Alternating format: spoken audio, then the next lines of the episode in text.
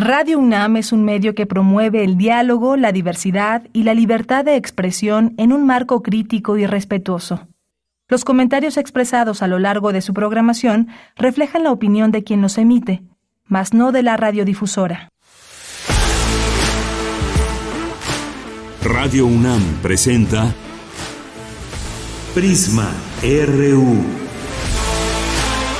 Una mirada universitaria sobre los acontecimientos actuales. Prisma RU. Relatamos al mundo.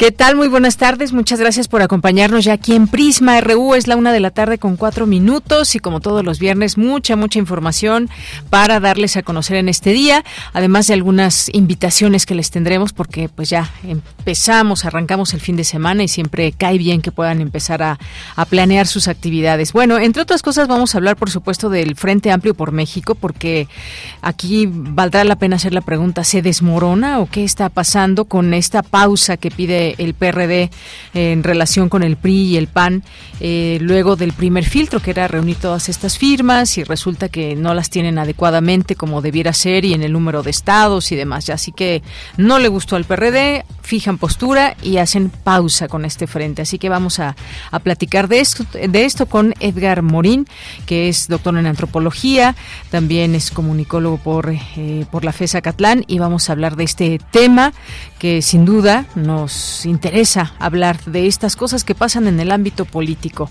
Y también vamos a platicar hoy con Alberto Betancourt, doctor en historia, por el aniversario de la explosión en Nagasaki ocurrido el 9 de agosto de 1945. Muchas implicaciones y sobre todo traerlo al contexto actual. Vamos a tener aquí esta participación con él el día de hoy. Vamos a invitarles por ahí a un evento eh, Pedro Comini que estará aquí vía telefónica, así que no se lo pierdan.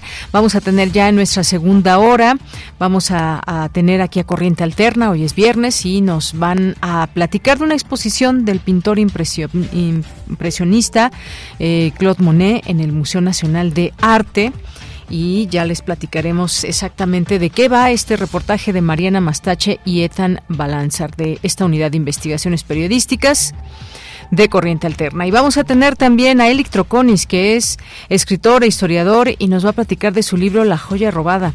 No se lo pierdan porque está inspirado en El Quijote. Eh, también vamos a tener Refractario RU hoy con Javier Contreras. Se fractura la oposición. Vamos a tener también esta conversación con él. Carta al presidente, del presidente, al juez Martín Santos y la relación entre poderes y todo este tema. Si hay eh, pues una cuestión ahí de violencia de género contra Xochitl Galvez o no, si se cambiaron las palabras del presidente. En fin, un montón de cosas que hay alrededor. Y los resultados del informe del Coneval sobre pobreza, qué logros hay y qué tareas pendientes existen. Cerramos con el Manía RU. Esto es parte de lo que tendremos hoy aquí en Prisma RU. A nombre de todo el equipo, soy de Yanira Morán y nos vamos a nuestro resumen informativo.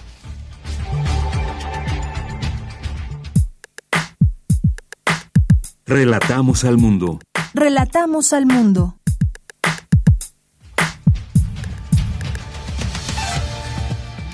Y a la una con siete, en resumen, en este día viernes 11 de agosto del año 2023. En información universitaria, en sesión ordinaria, el Consejo Universitario aprueba, entre otros puntos, el reglamento general para la presentación y aprobación de planes y programas de estudio y confiere el grado de investigadores eméritos a tres universitarios. Inicia la décima edición del Foro 2020 con la conferencia magistral El futuro de la educación universitaria impartida por el doctor David Kershenovich.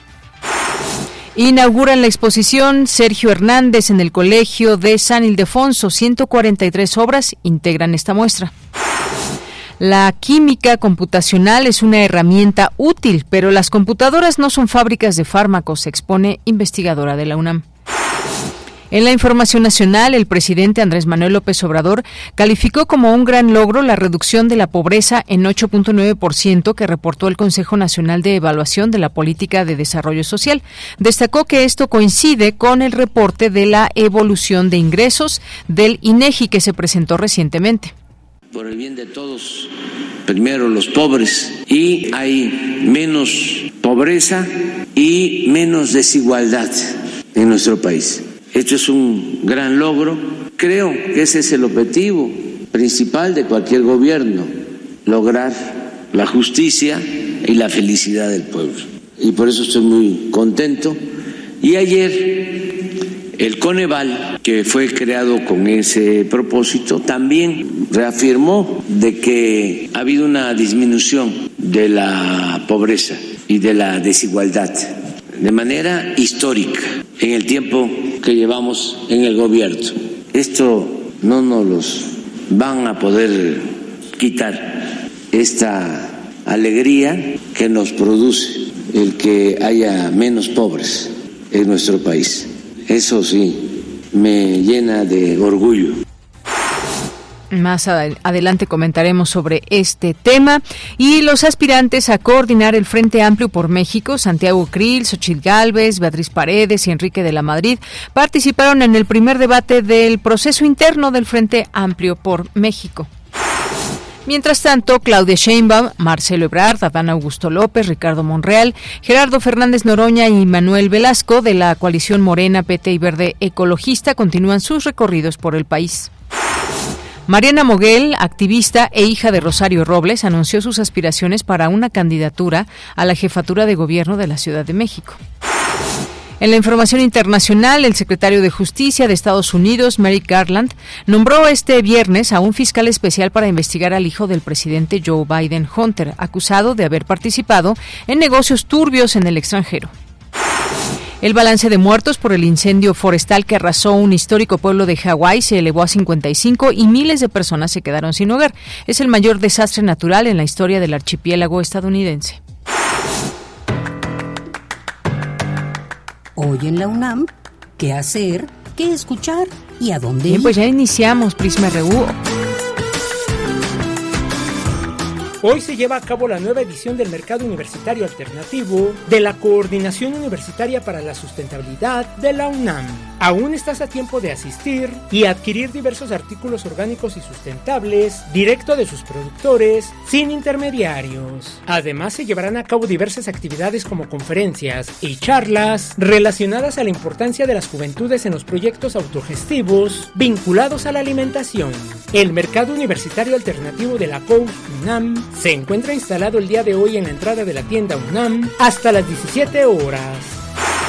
De la colección del Foro de Documental Sonoro en Español, Sonodoc, nuestra emisora ha seleccionado para el mes de agosto cuatro piezas con testimonios que nos traen los ecos de la pandemia de COVID-19 desde diferentes países de América Latina y que podrás escuchar todos los viernes en la serie radiofónica Foro Sonodoc. El programa de hoy viernes 11 de agosto se titula Aplausos desde el barrio, del documentalista cubano Hernán Iglesias Villar. Esta postal sonora recoge el momento en que los vecinos de un barrio del municipio de Huira, de Melena, en Cuba, se reúnen para aplaudir el desempeño de los médicos durante la crisis de la COVID-19. También ofrece un paisaje sonoro del barrio cubano y sus habitantes. Al igual que la impresa, la postal sonora muestra las características de una región, pero a través de sus sonidos. La serie radiofónica Foro Sonodoc se transmite todos los viernes en punto de las 17 horas por el 96.1 de frecuencia modulada.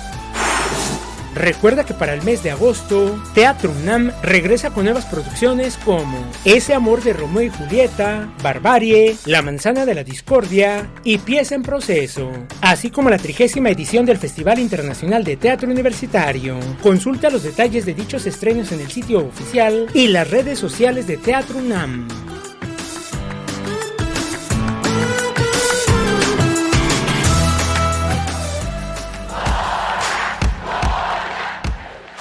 Campus RU.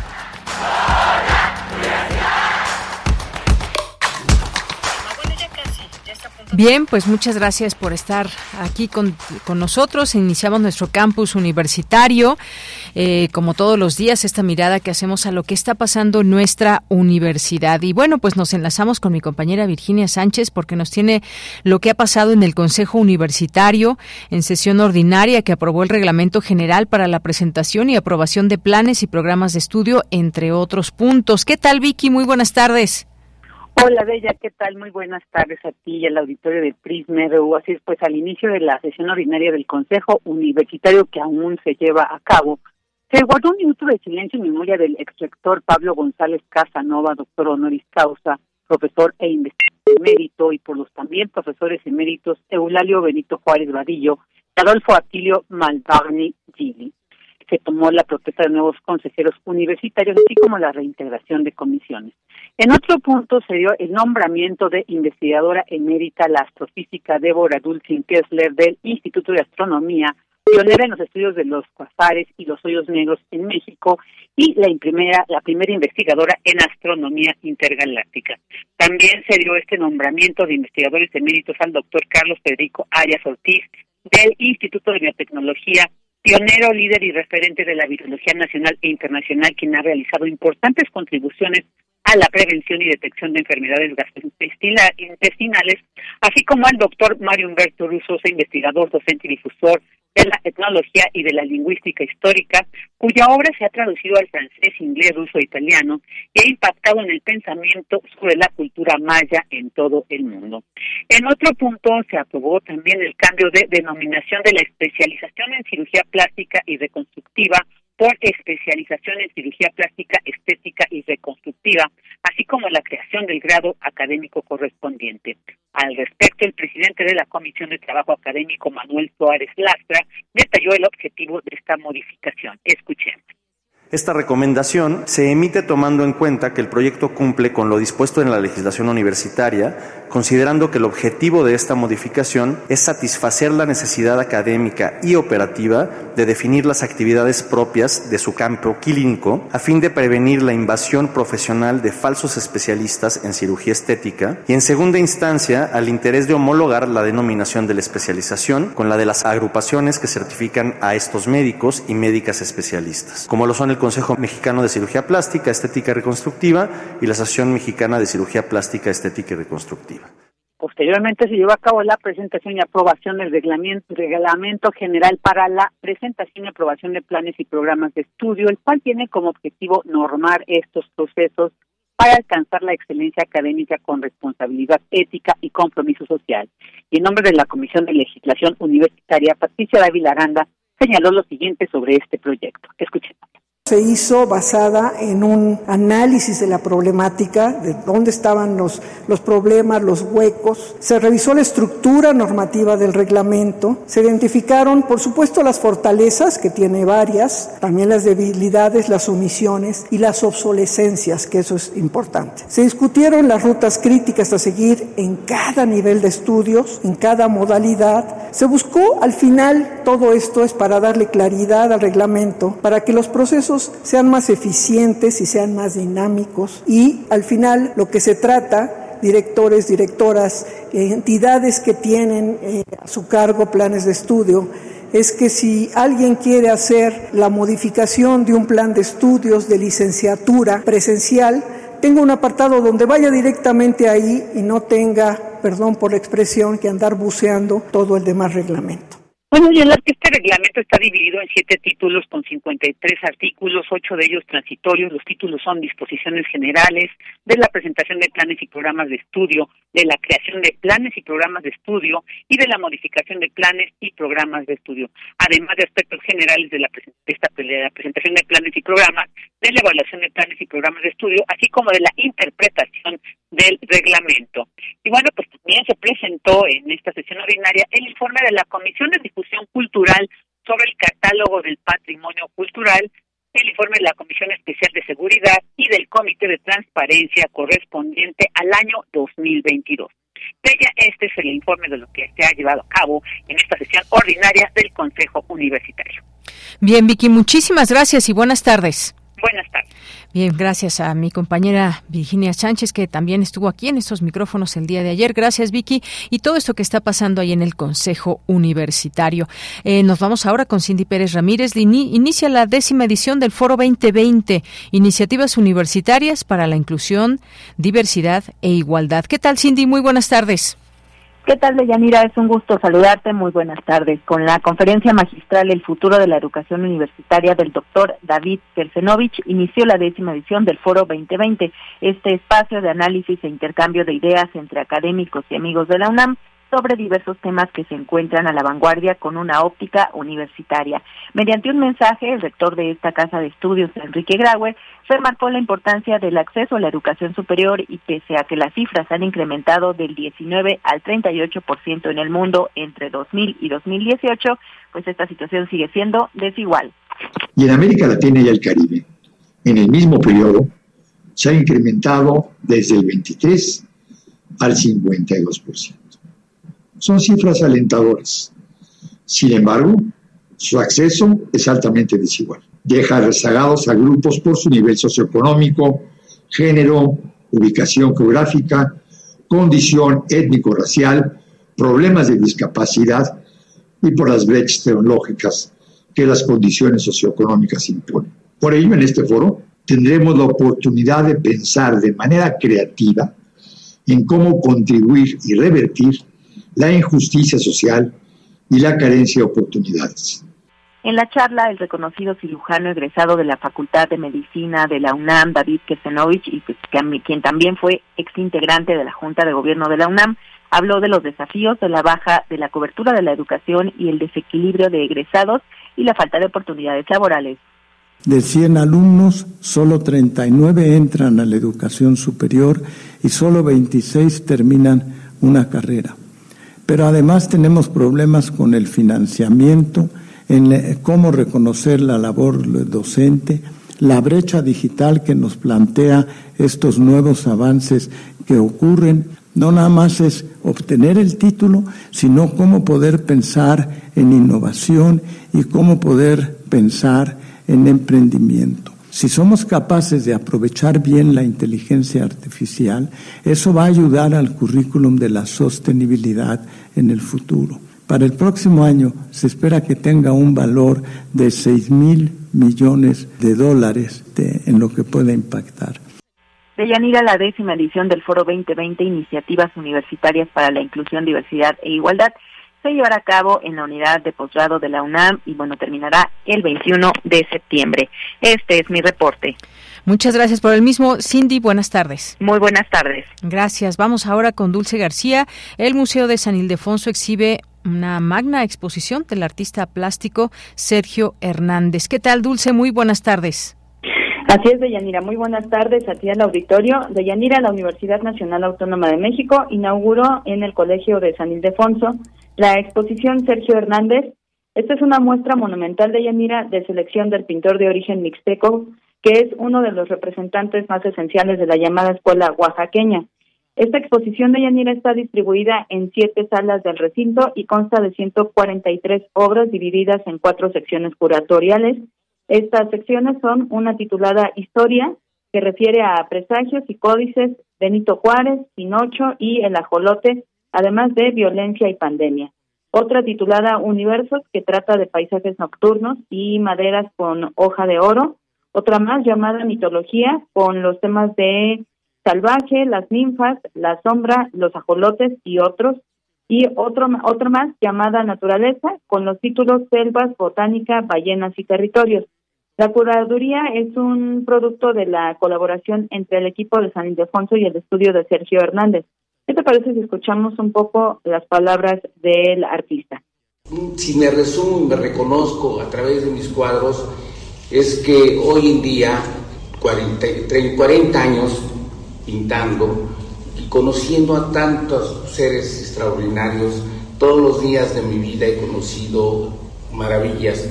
Y regresé a la ciudad de Oaxaca, en donde a diario pasan por mi casa grandes acontecimientos y grandes personajes y muchos de ellos los he encontrado ya habitando adentro de mi casa sin saberlo. Entre ellos un día llegué y me encontré a Francisco Coppola porque decía que ahí se comía bien. Deyanira, esta exhibición es la más importante y completa mostrada en México sobre Sergio Hernández, que además, hay que decirlo, incluye piezas inéditas. En esta inauguración estuvo presente Rosa Ventrán, coordinadora de difusión cultural de la UNAM. Eh, con esta exposición dijo que la UNAM reafirma su compromiso de difusión de las diversas expresiones artísticas y también apela al encuentro con la contemporaneidad, la historia y la memoria. Escuchemos. Esta exposición de Hernández comprende su trabajo de la última década de manera muy significativa, aunque abarque estos 25 años a los que se han referido. Heredero de la Escuela Oaxaqueña de Pintura, tiene como punto de arranque la figura de Tamayo, quien lo influye a través de una doble visión del mundo, que consiste por un lado en anclarse en las raíces del arte popular oaxaqueño y por otro en abrevar del arte moderno y contemporáneo. Sergio Hernández, artista de origen mixteco, desde el inicio dialoga también con los modernos, con Anthony Tapies, con Pierre Alechinsky y con otros, creando un lenguaje absolutamente propio y distinto. Y bueno, Deyanira, ya finalmente solo comentarle al auditorio que esta exposición, Sergio Hernández, ya se encuentra abierta al público y continuará así hasta el 28 de enero de 2024 en el Colegio de San Ildefonso, ubicado en el centro histórico de la capital del país. Esta es la información. Bien, pues muchísimas gracias, gracias Dulce por esto que nos trae sobre Sergio Hernández, uno de los mayores exponentes del arte moderno mexicano. Gracias. Gracias a ti, muy buenas tardes. Hasta luego, continuamos. Prisma RU. Relatamos al mundo. Bien, continuamos. Es la una de la tarde con 25 minutos. ¿Y qué está pasando ahí en el Frente Amplio por México? Luego de esta primera fase o primer filtro, donde tenían que recolectar 150 mil firmas, pero no nada más así las 150 mil firmas, sino que tenía que haber ciertas eh, características, ciertas. Eh, eh, pues a cumplir varias situaciones, entre ellas que fueran representativas de varios estados de la República Mexicana. Y en este primer filtro, pues se quedan fuera los candidatos que habían propuesto, había propuesto el PRD, porque hay que recordar que este amplio Frente Amplio por México está conformado por PRD, PRI y PAN. Desde de entrada, pues algo que muchas siguen eh, sorprendiéndose sobre pues prácticamente les importó poco los ideales de cada uno de los partidos para ahora poder estar juntos, pero se están desmoronando ahora este frente amplio, ¿qué está sucediendo? El PRD dice, vamos a hacer una pausa, no están de acuerdo en cómo se dio esta elección y los que quedan, así que pues es digno de, de analizarse y de saber qué puede suceder, aunque bueno, ya, ya nos, nos dirá su punto de vista nuestro entrevistado, el doctor Edgar Morín, porque pues el PRD prácticamente ya está hasta perdiendo su registro. Y ahora con esto, pues cuál será el futuro del PRD y del Frente Amplio. Bueno, pues les presento a Edgar Morín, quien es doctor en antropología por el Instituto de Investigaciones Antropológicas de la UNAM. Antes estudió periodismo y comunicación, ha desarrollado actividades académicas en instituciones de educación superior y tiene en su haber varios libros. ¿Qué tal, Edgar? ¿Cómo estás? Buenas tardes. ¿Qué tal, Deyanira? ¿Cómo estás? Un gusto saludarte a ti y a tu auditorio. Buenas tardes. Pues muy bien, aquí con ganas de escucharte, un gusto saludarte. Y pues, ¿qué ves? ¿Qué está pasando con el Frente Amplio por México? Ya también se dio el primer debate entre las y los candidatos, no, no son candidatos todavía, entre quienes aspiran a ser candidatas y candidatos de este frente para 2024. Pero de entrada hay molestia en el PRD con ese primer filtro. Sí, es eh, casi como la crónica de un fracaso anunciado. eh, y como bien lo decías al inicio, se siguen aferrando a eso que es el poder y todos los beneficios que por supuesto varios de estos personajes perdieron. Entonces creo que por un lado es algo que ya se venía eh, desde hace bastante tiempo, desde su origen, porque también el asunto de la ideología o la cuestión de la ideología parece que hace mucho tiempo eh, los partidos políticos lo olvidaron. Y lo que vemos pues es una eh, rebatiña por poder, dinero, prebendas, es decir, la premisa parecería recuperar el botín perdido al costo que sea.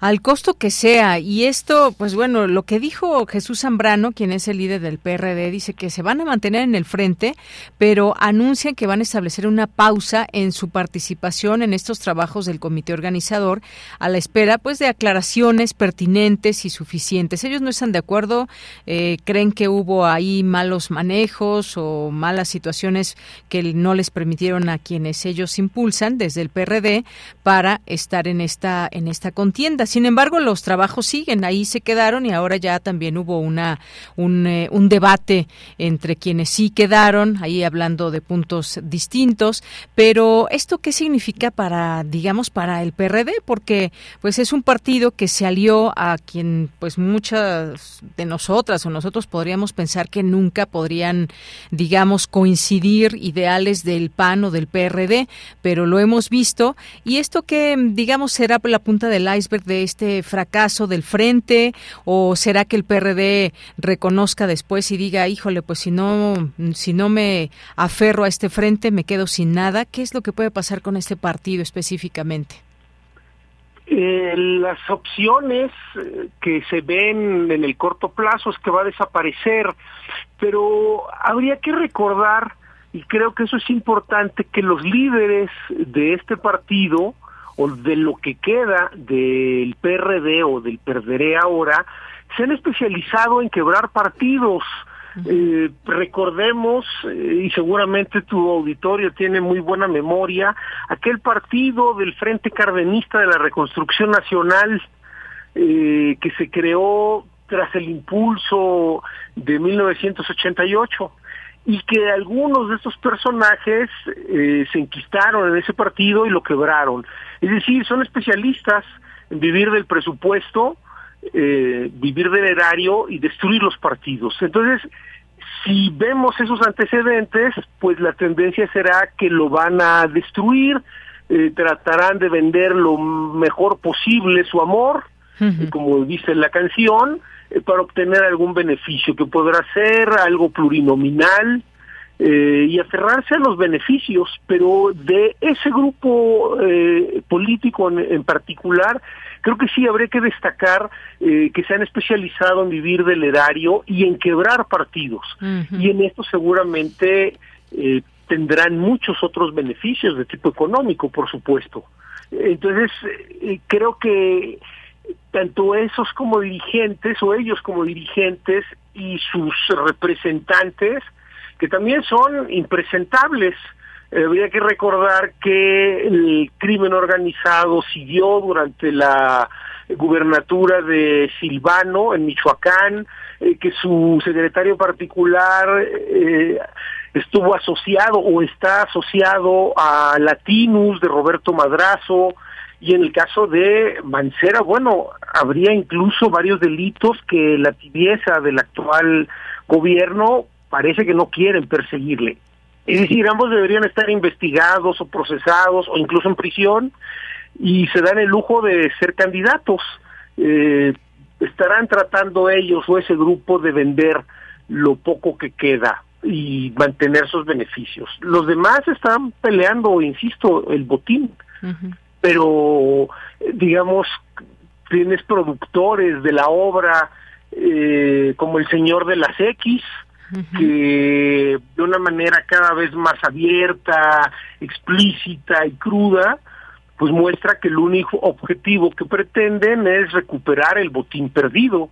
No hay propuestas, eh, no hay nada. O sea, lo único, y eso llama la atención, además de reducir eh, a su opositor, a la figura del presidente, que llaman solo López, eh, mostrando ahí un clasismo muy particular.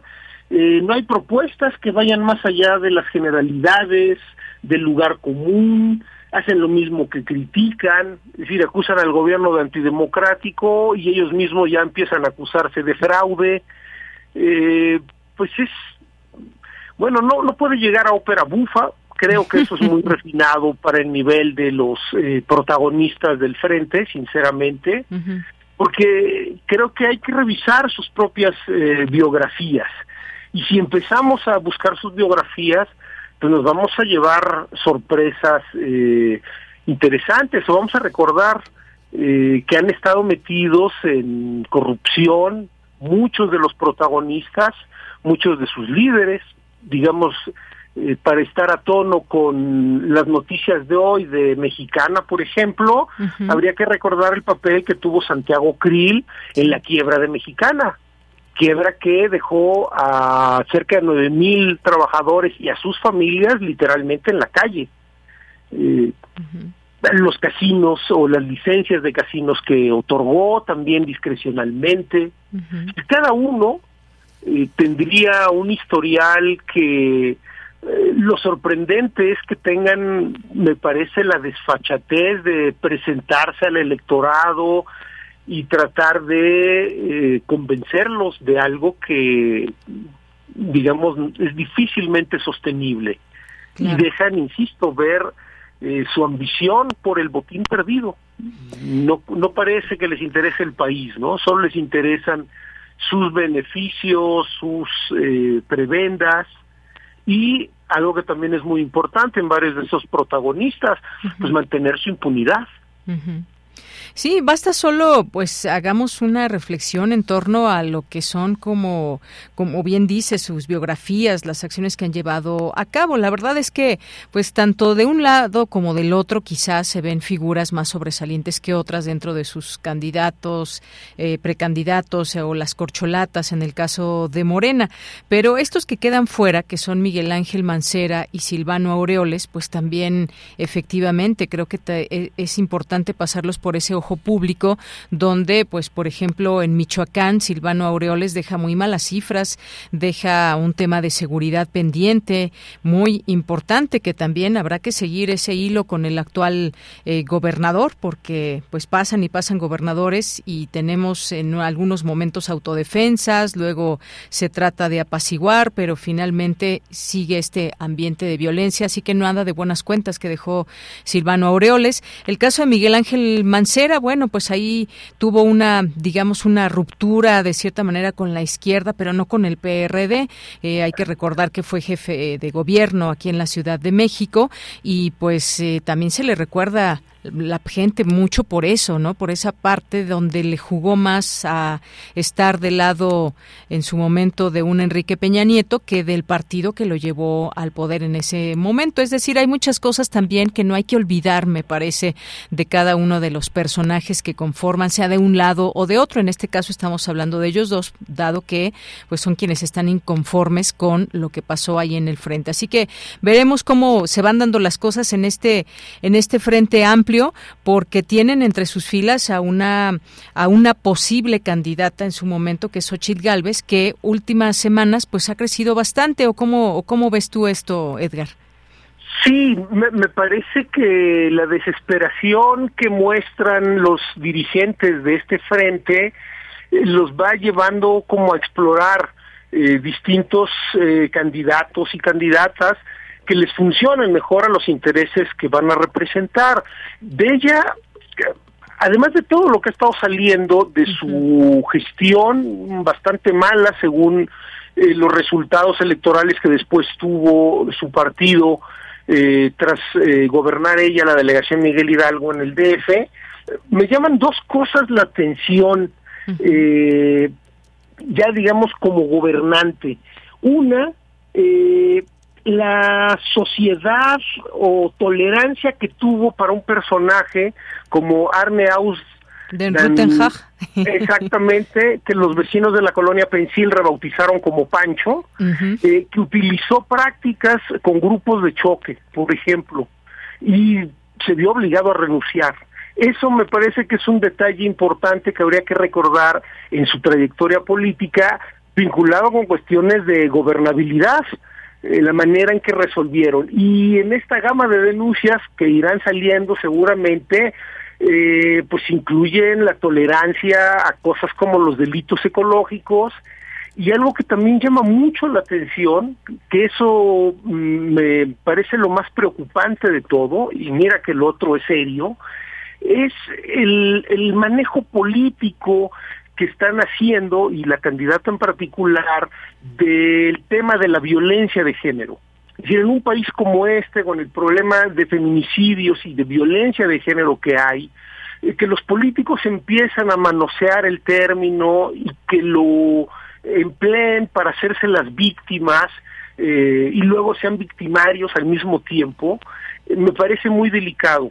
Entonces creo que eso quizás sea lo más negativo, repito, en esta lógica de hacen lo que critican. Eh, entonces, es una manera de seguir avivando el fuego y trivializar un problema que es fundamental, que es el de la violencia de género en el país. Creo que de eso valdría la pena pensar, porque entonces nos lleva a estos falsos feminismos, a estos falsos indigenismos, que muchos políticos, hombres y mujeres, utilizan en su provecho. Creo que eso sería algo relevante y que tiene que ver justamente con cuando ella gobernó en esa delegación. Entonces habría contratos, habría corrupción, eh, pues lo de siempre, ¿no? Claro, ahora con unas estrategias de marketing político que tratan de presentarla, pues justamente como la antítesis de algunos rasgos que podría tener la 4T, ¿no? es decir, este discurso pendenciero y la reivindicación de la cultura popular, pero se quedaría más en estas formas, pues marketing político, ¿no? Y no en una cuestión ideológica. Entonces creo que es también delicado y pues algo que los electores tendríamos que ver con mucho detenimiento son las capacidades reales para gobernar. Y pues los antecedentes que tienen, lo que mencionábamos tanto de Silvano como de Mancera, deberían estar por lo menos procesados o investigados eh, y no haciendo política. Sin embargo, eso también es muy llamativo. ¿Por qué después de cuatro años en, el primer caso, en el caso de Mancera, eh, pues el gobierno no ha, pese a que hay evidencias, pues no han procedido, ¿no? Y eso pues también deja mucho que desear en términos de la impunidad y de la justicia, ¿no? Claro, por supuesto. Pues sí, y lo que quieren también es no abandonar ese poder. Parece ser que quieren ahí quienes muchos son políticos y políticas en este país afianzarse, seguirse afianzando a esa posibilidad de, de seguir saltando de un puesto a otro. Y sobre todo esto que dices, eh, conocer las capacidades reales, que yo creo que ya en en más momentos que se tengan y ya cuando se conozcan y se vaya reduciendo más este número de personas que quieren gobernar este país, seguiremos esa pista de esas capacidades reales también y de sus biografías propias. Por lo pronto, pues Edgar Morín, un gusto como siempre platicar contigo aquí en Prisma RU de Radio UNAM. Al contrario, un gusto también, un saludo para ti, para tu auditorio y esperemos finalmente que cuando despertemos el dinosaurio ya no esté aquí entre nosotros. esperemos que sí. Bueno, Edgar Morín, un abrazo, hasta luego. Otro abrazo y excelente fin de semana para todos.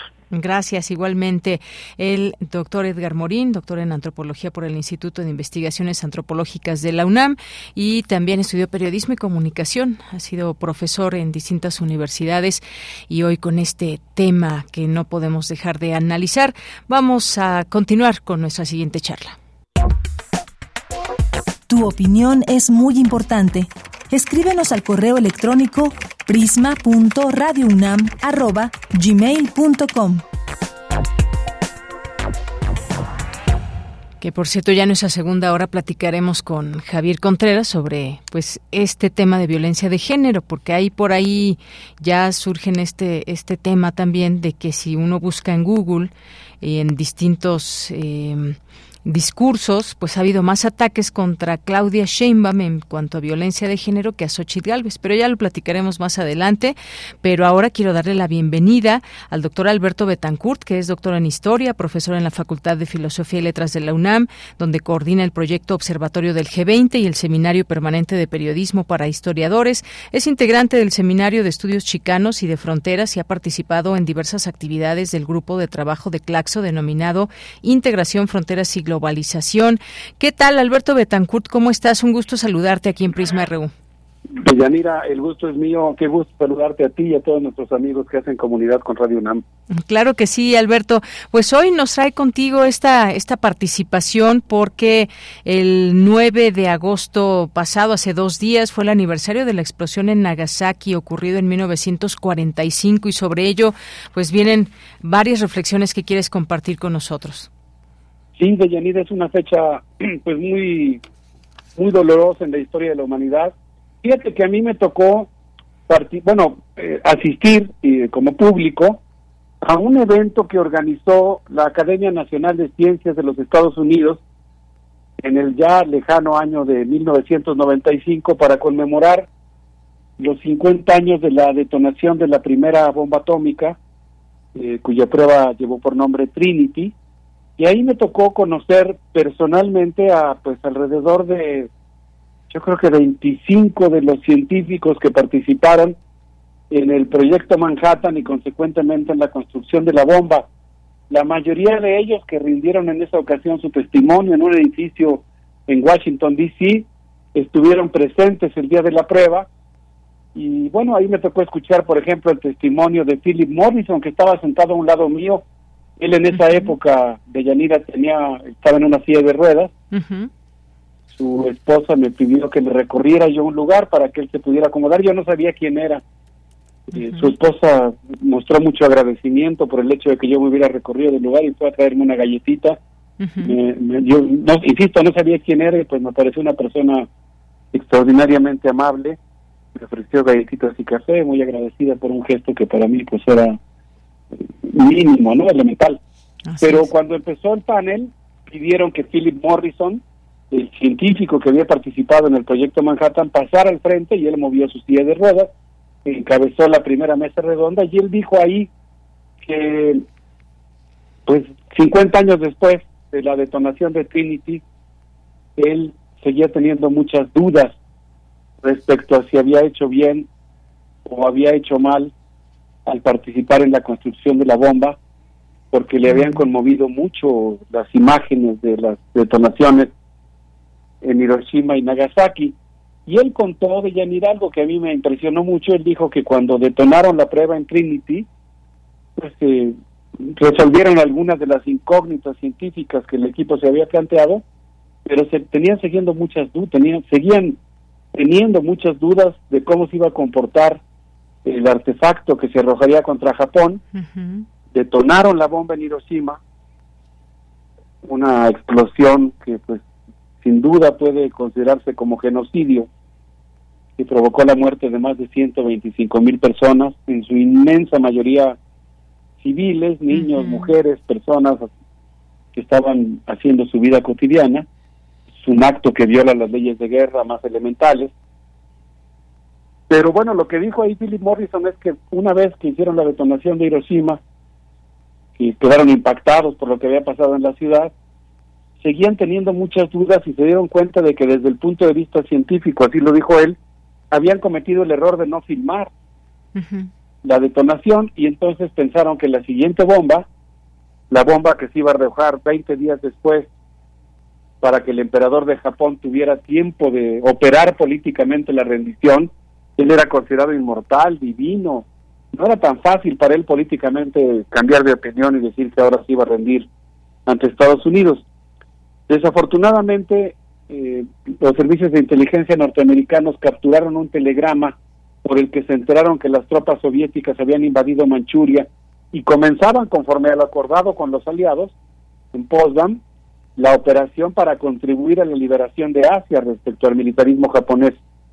Y entonces decidieron adelantar el empleo de la de la segunda bomba, eh, arrojarla contra el blanco elegido, que era la ciudad de Kokura, y pues Philip Morrison estuvo presente en ese avión. El piloto le preguntó si había condiciones para filmar la detonación. Él iba armado con una camarita Super 8 para filmar desde la ventanilla del avión del superbombardero. Él le dijo al piloto que no se podía filmar porque había gran nubosidad y entonces se enfocaron, enfilaron hacia el siguiente blanco elegido que era la ciudad de Nagasaki y así fue como como esta ciudad pues fue arrasada por una, una bola de, fuego, una onda de presión parecida a un ciclón y desde luego pues la muy mortífera eh, ola de radiación. Así que ahora pues eh, conmemoramos esta fecha pues también acompañados por toda la, la eh, discusión pública que ha generado la película de Oppenheimer de Yanira y creo que vale la pena pues realzar la enorme capacidad que puede tener el cine para hacernos cobrar conciencia de la importancia que tiene un acontecimiento histórico. Por supuesto, Alberto, una película que debemos ver. Yo espero verla este fin de semana, pero sobre todo cuando se habla, pues, de recordar estos episodios, estos tres días que cambiaron el mundo y también qué ha pasado desde esa fecha, 1945, a nuestros días. Hay armas nucleares actualmente y que, pues, bueno, nos nos recuerdan todo el tiempo lo que en algún momento sucedió y de repente se desliza esa idea que qué puede pasar si, eh, si en algún momento pueda llegar a haber un enfrentamiento y se lance algún tipo de, de, este, de estas armas nucleares en el mundo. Creo que nos lleva no solamente mucho miedo, sino también mucha reflexión. Se habla de ahora, pues, qué está pasando entre Ucrania y Rusia. Esperamos estar lejos de estas ideas o intenciones que puedan generar eh, las armas nucleares y que pudieran ser utilizadas, pero sin duda alguna eh, son muchos años, pero siempre sigue latente ese poco ese fantasma de las armas nucleares, Alberto.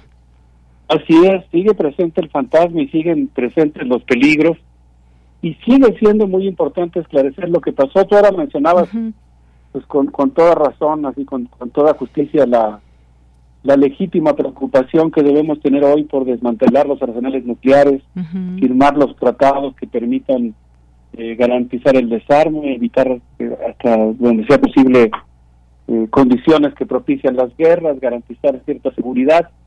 Fíjate que mencionaste ahorita esta idea, digamos, de que, pues claro, uno quisiera estar lejos de eso, con toda razón. ¿Cómo no? Pues claro, quiere uno estar lo más lejos que se pueda de esa, de esa posibilidad o de esa detonación. Pero fíjate que a mí me gustaría mencionar algo que, que me pareció muy importante en la película, eh, en el momento en el que hablan de la detonación Trinity, de cómo los científicos en ese momento consultaron a uno de ellos, a Hans Bethe, para preguntarle si era posible que la bomba incendiara la atmósfera y provocara la destrucción del mundo. Y Hans Bethe, que era uno de los físicos integrantes del equipo, tomó completamente en serio la cuestión, eh, realizó un estudio, llegó a la conclusión de que la probabilidad de que se incendiara la atmósfera era casi nula, era casi cero.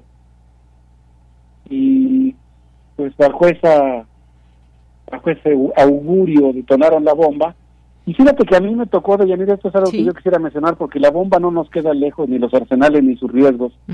Lamentablemente, por eso creo que nuestro país hace mucho bien en, en practicar una política en favor del enfermo nuclear. Justamente a partir de la película, la revista El Boletín de los Científicos Atómicos acaba de publicar una serie de estudios en relación a lo que fue la prueba Trinity. Pero yo me estaba acordando que ese día que estuve en la Academia Nacional de Ciencias, yo escuché al doctor Arión Magijani, un eh, médico eh, estudioso de las consecuencias que ha provocado la construcción de los arsenales en la salud pública de los Estados Unidos, preguntarle a los participantes en el proyecto Manhattan por qué habían realizado la prueba el día 16 de julio si el servicio meteorológico les había advertido que era muy peligroso porque habría una tormenta que esparciría los eh, desechos radioactivos en un área muy grande y consecuentemente pondría en peligro la vida de los propios norteamericanos.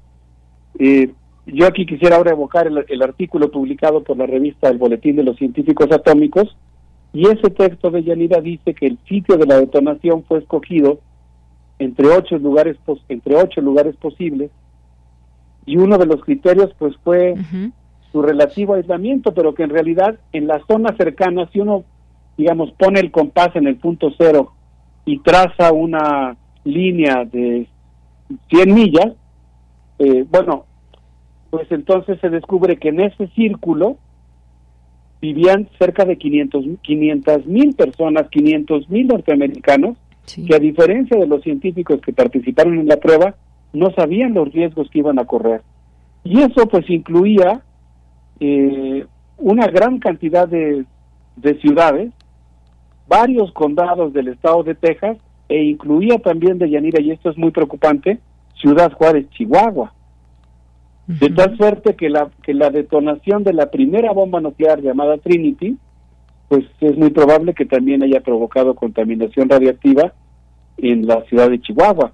Yo, de hecho, estamos pensando junto con el maestro Jorge Núñez de la Facultad de Química organizar un evento para el próximo año que se conmemorarán, eh, pues va, a ser un centenario muy importante de la, de la prueba Trinity de Hiroshima y de Nagasaki, y yo pienso que sería muy importante que este evento que organizaremos en la UNAM también pudiéramos invitar a nuestros colegas de la Universidad Autónoma de Ciudad Juárez, porque pues esta ciudad también fue afectada. Por supuesto.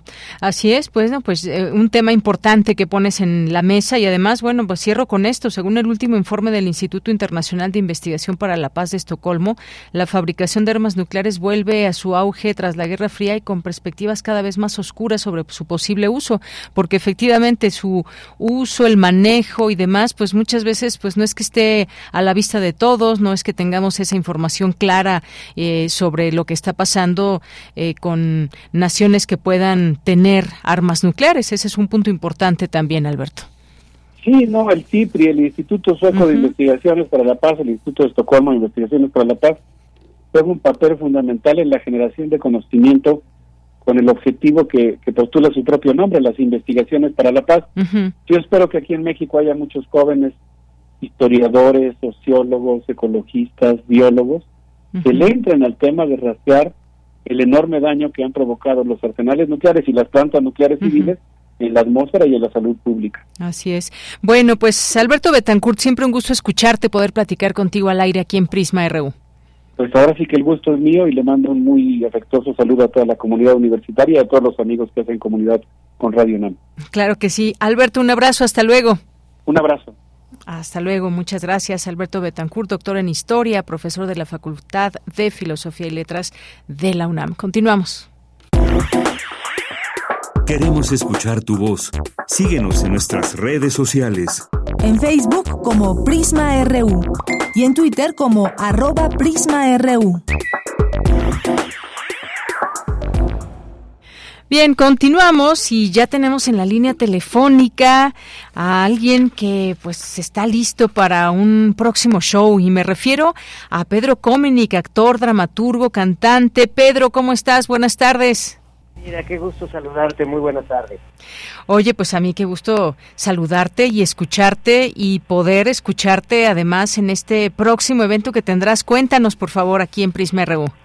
Sí, por supuesto, tengo este mi primer, de hecho es mi primer concierto como tal, no espectáculo, sino concierto ah, presencial aquí en la Ciudad de México este próximo sábado 19 a las 8:30 de la noche en un lugar muy muy ahora muy querido para mí que justamente este lleva Ofelia Pastrana, que se llama Central Queer este próximo sábado está en Mitla número 11, aquí en la Narvarte, muy, de manera muy céntrica. Y me encantaría que nos acompañen porque en este concierto voy a hacer una revisión de todas estas personalidades, tanto aliadas como que han venido de la comunidad queer para aportar sensibilidad, eh, estéticas, eh, protección, lucha de derechos, pero sobre todo que son parte de la vida de todas las personas y entender que finalmente más allá de este famoso eslogan de amor es amor, es que diversos somos todas las personas. La heterosexual es parte, heterosexualidad es parte de la diversidad. Todos somos un todo. Y eso es lo que celebramos en este concierto, donde voy a estrenar además muchísimas canciones nuevas para mi repertorio. Oye, pues qué bien, siempre un gusto poder escucharte, conocer más de, tu talento, divertirse también, por supuesto. Y como bien dices, esta diversidad que todo el tiempo tenemos y con la cual convivimos y demás, y que, pues bueno, siempre es importante eh, tener una actitud frente a todo ello. Y bueno, pues este eh, show, como dices, ese espectáculo que es, digamos, como algo, una presentación nueva con respecto a lo que conocemos de ti? Absolutamente, de ah, hecho, es, todo es material nuevo, ¿Sí? eh, salvo un par de cosas que son clave que este que, que haré, pero básicamente voy a estrenar, voy a estrenar repertorio nuevo, me acompaña al piano Sara Vélez y en el contrabajo Pilar Sánchez Roa, estará como maestra de ceremonias conmigo Ofelia Pastrana, eh, explicatriz, esta este, experta en tecnología que pueden ver también en Canal 11, por supuesto puedes influencia en redes sociales, y que justamente también me está acercando como a nuevas generaciones de espectadores, y, y un poco también por eso la intención es hacer este recorrido que de casi 150 años de, de, de la, cómo la música popular ha tocado sensibilidades que van desde María Conesa y Chabela Vargas eh, hasta Miley Cyrus el día de hoy, este, pasando por Rafael Acarrá, por Elton John, por Freddie Mercury, por supuesto Judy Garland. Este, creo que van a encontrarse muchas cosas muy interesantes, sobre todo de descubrir que, que todo esto que de repente percibimos como otros, yo, yo siempre he pensado también que es una de las cosas también que platicaremos ahí en el concierto, que, que se siente, por ejemplo, que los, que, que los feminismos son una cosa, que, que la, la, la lucha de los derechos de las diversidades es, otra, y finalmente son, son movimientos hermanos, son movimientos que de alguna manera justamente también, o sea, tanto en la lucha en la calle, pero también en el gozo de la intimidad de encontrarnos en un espacio pequeño, en un espacio justamente devenido de una activista como de esa Feria Pastrana, es un, también un gran lugar para celebrar, celebrar los logros y celebrarnos todas las personas juntas en una sola noche. Muy bien, bueno, pues ahí está, dejamos esta invitación. Próximo sábado 18 de agosto, ya está, eh, pueden, eh, eh, tienes un teléfono para el cual puedan comprar sus boletos, ahí en Mitla 11, ¿cómo se llama el lugar, Pedro? El lugar se llama Central Queer, está en Mitla 11 y pueden este, adquirir sus entradas en el WhatsApp 55 14 18 6000 55 14 18 6000 y lo pueden encontrar también en todas mis redes sociales, en Facebook, en Instagram, en Twitter y por supuesto en TikTok pueden encontrar ahí todos los detalles para que me acompañen porque además afortunadamente creo que será una noche donde además muchos amigos, queridos amigos, amigas este, de los medios nos van a estar acompañando. Pues ahora sí que ya me hacía falta hacer música nueva de ella. ¿Cómo te explico? Tú tan inquieto siempre, Pedro. Sí, ¿sabes qué? Siento que, ya siento que ahorita justamente que va caminando también Catarsis 22 acá en Canal 22, en un programa nuevo, el Filmógrafo en MX, nuestro cine, esta nueva señal hermana de Canal 22. Y creo que justamente una manera de agradecerle a la gente que nos, y creo que estarás de acuerdo conmigo, que nos acompañen en nuestras respectivas frecuencias, pues es dar de ti y dar cosas nuevas de ti. Claro que sí, estoy de acuerdo, Pedro. Así que esto, esta parte tuya nueva que nos darás el próximo sábado 18 de agosto, no se lo pierdan, 5514 18 6000, el teléfono para, pues, donde pueden adquirir sus boletos, Central Queer, Mitla número 11. Y bueno, pues nos despedimos con un poquito de música, más allá de lo que podamos escuchar allá en este concierto próximamente. Así que espero por ahí saludarte, Pedro. Un abrazo. Por favor, mi querida Leyanía, porque más vamos a tener una selección de cócteles de diseñador mm. inspirados en las personalidades que a viajar esta noche. Así que tienes que venir a echarte un, un, coqueto trago con nosotros. Está bien, me parece muy bien. Muchísimas gracias, Pedro. Nos vamos a despedir con un poco de música, precisamente, eh, que tal vez puedan escuchar en este, en esta, en, en este show que tendrás. Por supuesto. Te mando mil besos a ti y a tu audiencia. Hasta luego, Pedro. Buenas tardes. De gardenias tiene tu boca, bellísimos destellos de luz en tu mirar. Tu risa es una rima de alegres notas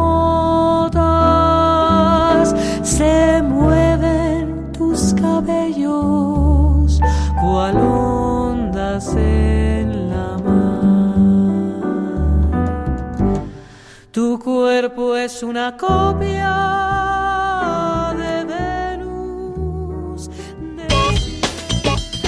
Porque tu opinión es importante, escríbenos al correo electrónico prisma.radiounam@gmail.com.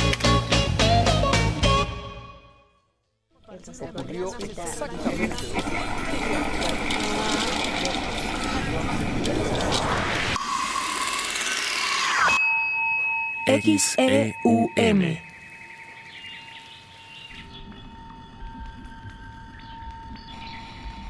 Radio UNAM. Experiencia sonora.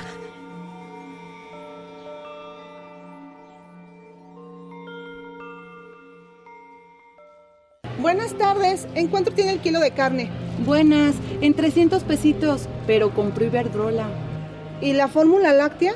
250 pesos, pero nacionalizó litio. ¿Y el huevo? En 60, pero construyó un aeropuerto que nadie utiliza. Bueno, ya, ya, señora. ¿Y eso de qué me sirve si no me alcanza para nada? Pues se va a quedar con hambre, pero al menos ya tiene otros datos. No podemos vivir de otros datos. PRD.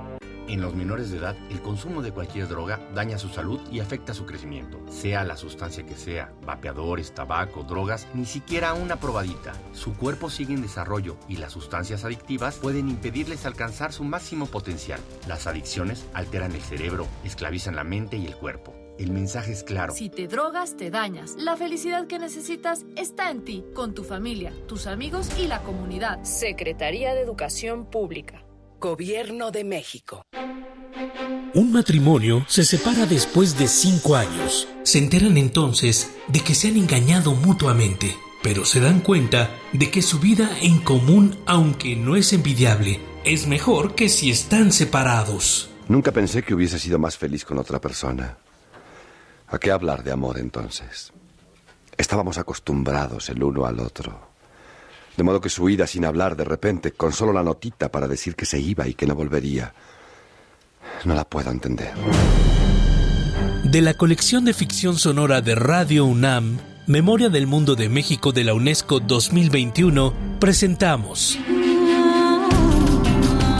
Cocktail Party, adaptación de la obra de T.S. Eliot sábado 12 de agosto a las 20 horas, sábado, 12 de agosto, a las 20, horas, por el 96.1 de FM y en www.radio.unam.mx. Radio UNAM, experiencia sonora.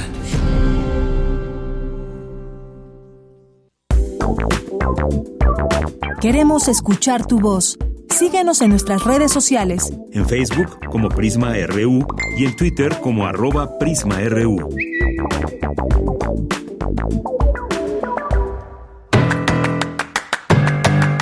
Mañana en la UNAM, ¿qué hacer? ¿Qué escuchar? ¿Y a dónde ir? Mañana no te puedes perder Gabinete de Curiosidades.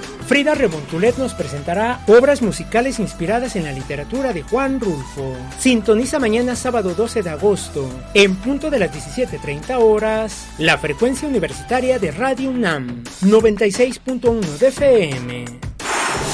Un matrimonio se separa después de cinco años de relación. Se enteran entonces de que se han engañado mutuamente, pero se dan cuenta de que su vida en común, aunque no es envidiable, es mejor que si están separados. Esta es la premisa del radiodrama Cocktail Party, adaptación de la obra de T.S. Eliot y que cuenta con las actuaciones de Georgina Barragán, Graciela Orozco, Mercedes de la Garza, Rafael Llamas, Luis Miranda y Oscar Chávez, bajo la dirección de Enrique Elizalde. No te pierdas esta producción de 1962 a cargo de Max Au y sintoniza mañana sábado 12 de agosto, en punto de las 20 horas, el 96.1 de FM.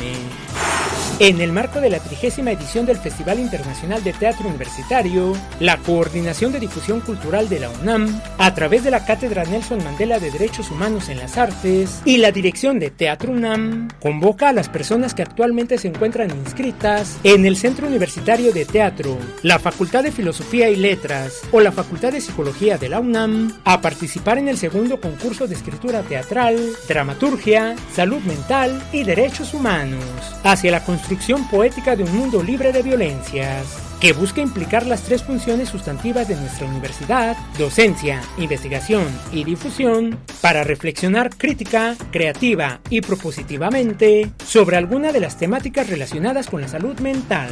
La convocatoria se encuentra abierta del 14 al 30 de agosto de 2023. Para mayores informes consulta el sitio oficial teatrunam.com.mx. Para Prisma RU, Daniel Olivares Aranda.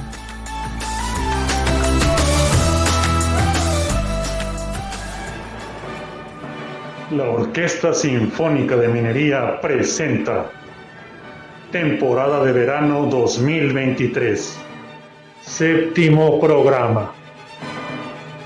Amigos radioescuchas de Radio UNAM, los saluda Carlos Miguel Prieto, director titular de la Orquesta Sinfónica de Minería. No se pierdan el séptimo programa de la temporada de verano de la Orquesta Sinfónica de Minería. Con mucho gusto regreso yo a dirigir este programa que inicia con la obertura del rapto en el serrallo de Mozart, una obertura fabulosa y muy divertida. Después tocaremos el concierto número uno de piano de Beethoven. En la parte solista tenemos a Anne-Marie McDermott, que además de gran pianista es gran amiga.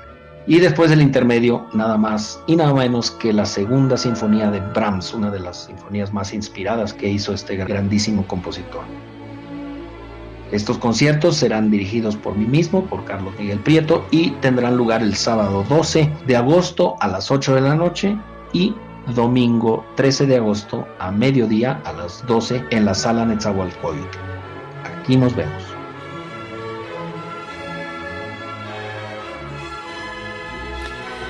Bien, pues muchas gracias. Gracias a Luis M. García que nos hace llegar esta invitación y dos pases dobles para irse mañana a este concierto ahí en la sala Nezahualcóyotl.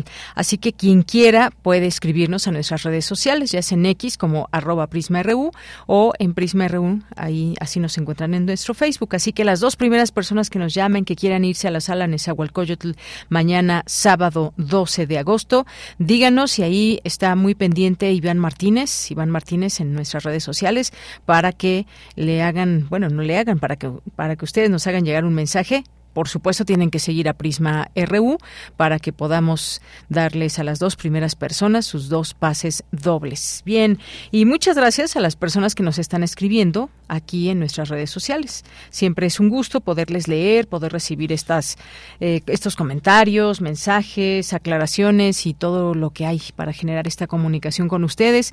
Así que muchas gracias de entrada y de antemano. Napoleón eh, Madín nos dice la historia japonesa desde nuestro país parece un poco lejana pero como humanidad no debemos permitirnos suceda de nueva cuenta. Gracias por su mención la semana pasada. Eh, y también dice mi día sin internet. Muchas gracias, Napoleón Madín. Un saludo y gracias por tu comentario.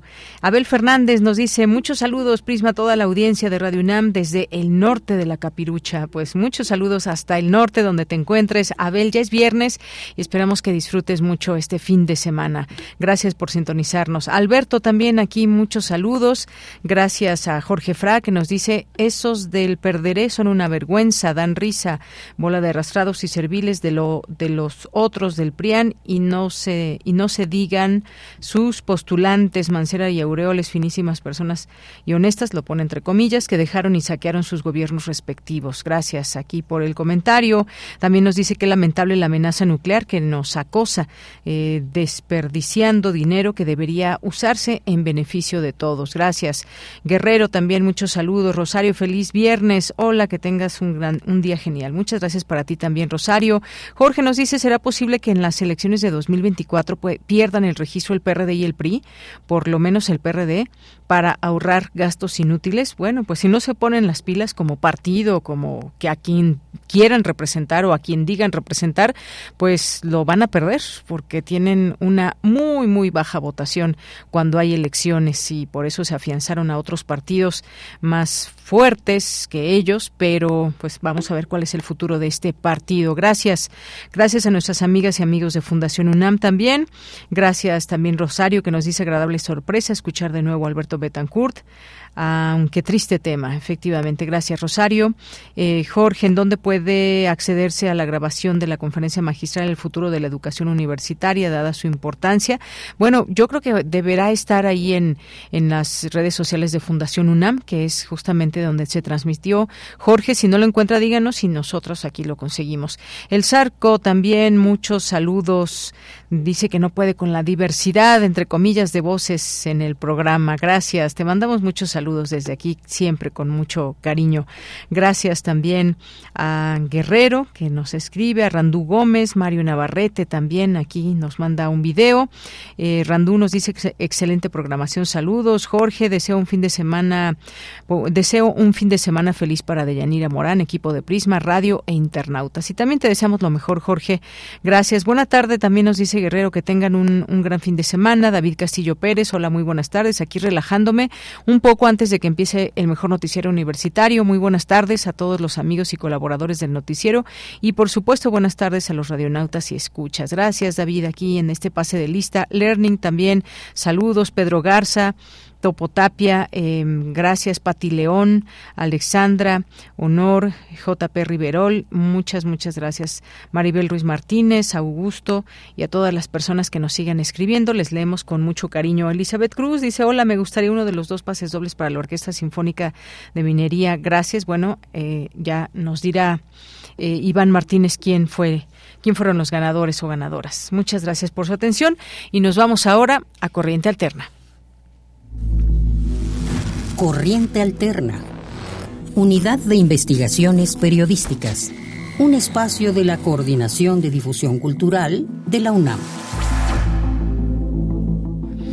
Bien, pues ya estamos aquí en este espacio donde nos acompañan el día de hoy dos personas, Mariana Mastache y Itan Balanzar. ¿Qué tal, Mariana? ¿Cómo estás? Hola, muy bien, Deyanira.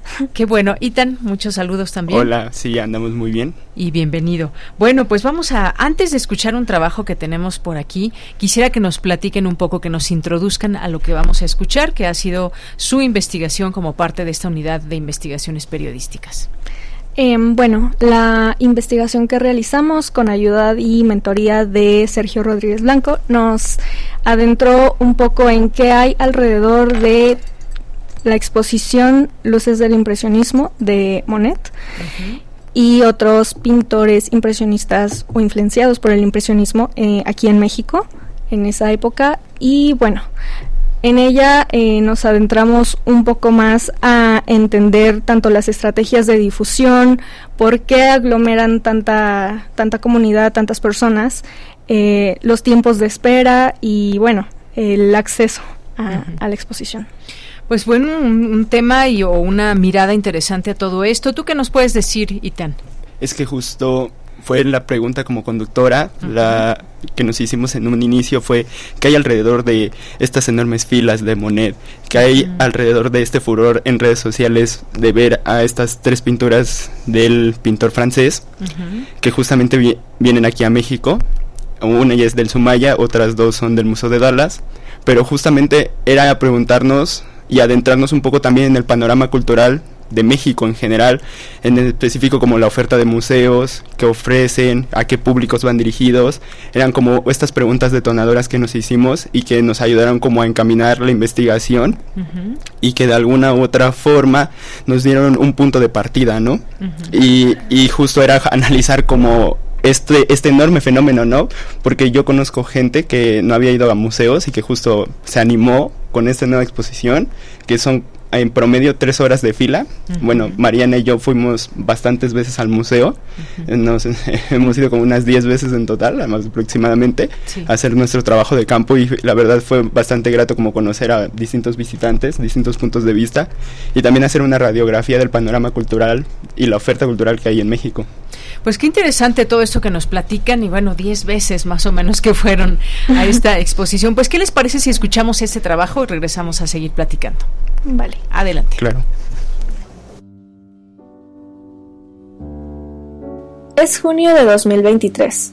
Miles de personas forman un cerco alrededor del Museo Nacional de Arte, MUNAL, expectantes para entrar. Desde el 26 de abril hasta el 27 de agosto de 2023, el Palacio de Comunicaciones es refugio de tres pinturas de Monet, dos de la colección del Museo de Dallas, en Estados Unidos, y una perteneciente al Sumaya, en México. La fila termina hasta donde alcanza la vista y forma vericuetos entre las calles aledañas a Tacuba. Especialmente Donceles luce abarrotada. Pues mira, fue muy curioso, fue muy, eh, la verdad, muy impresionante el día de la inauguración. Recibimos cerca de 5 mil personas el primer día, nada más el día de apertura, que lo hicimos en una noche de museos justamente. Entonces fue a las, fue a las 7 de la noche, esto se desbordó. Corriente alterna.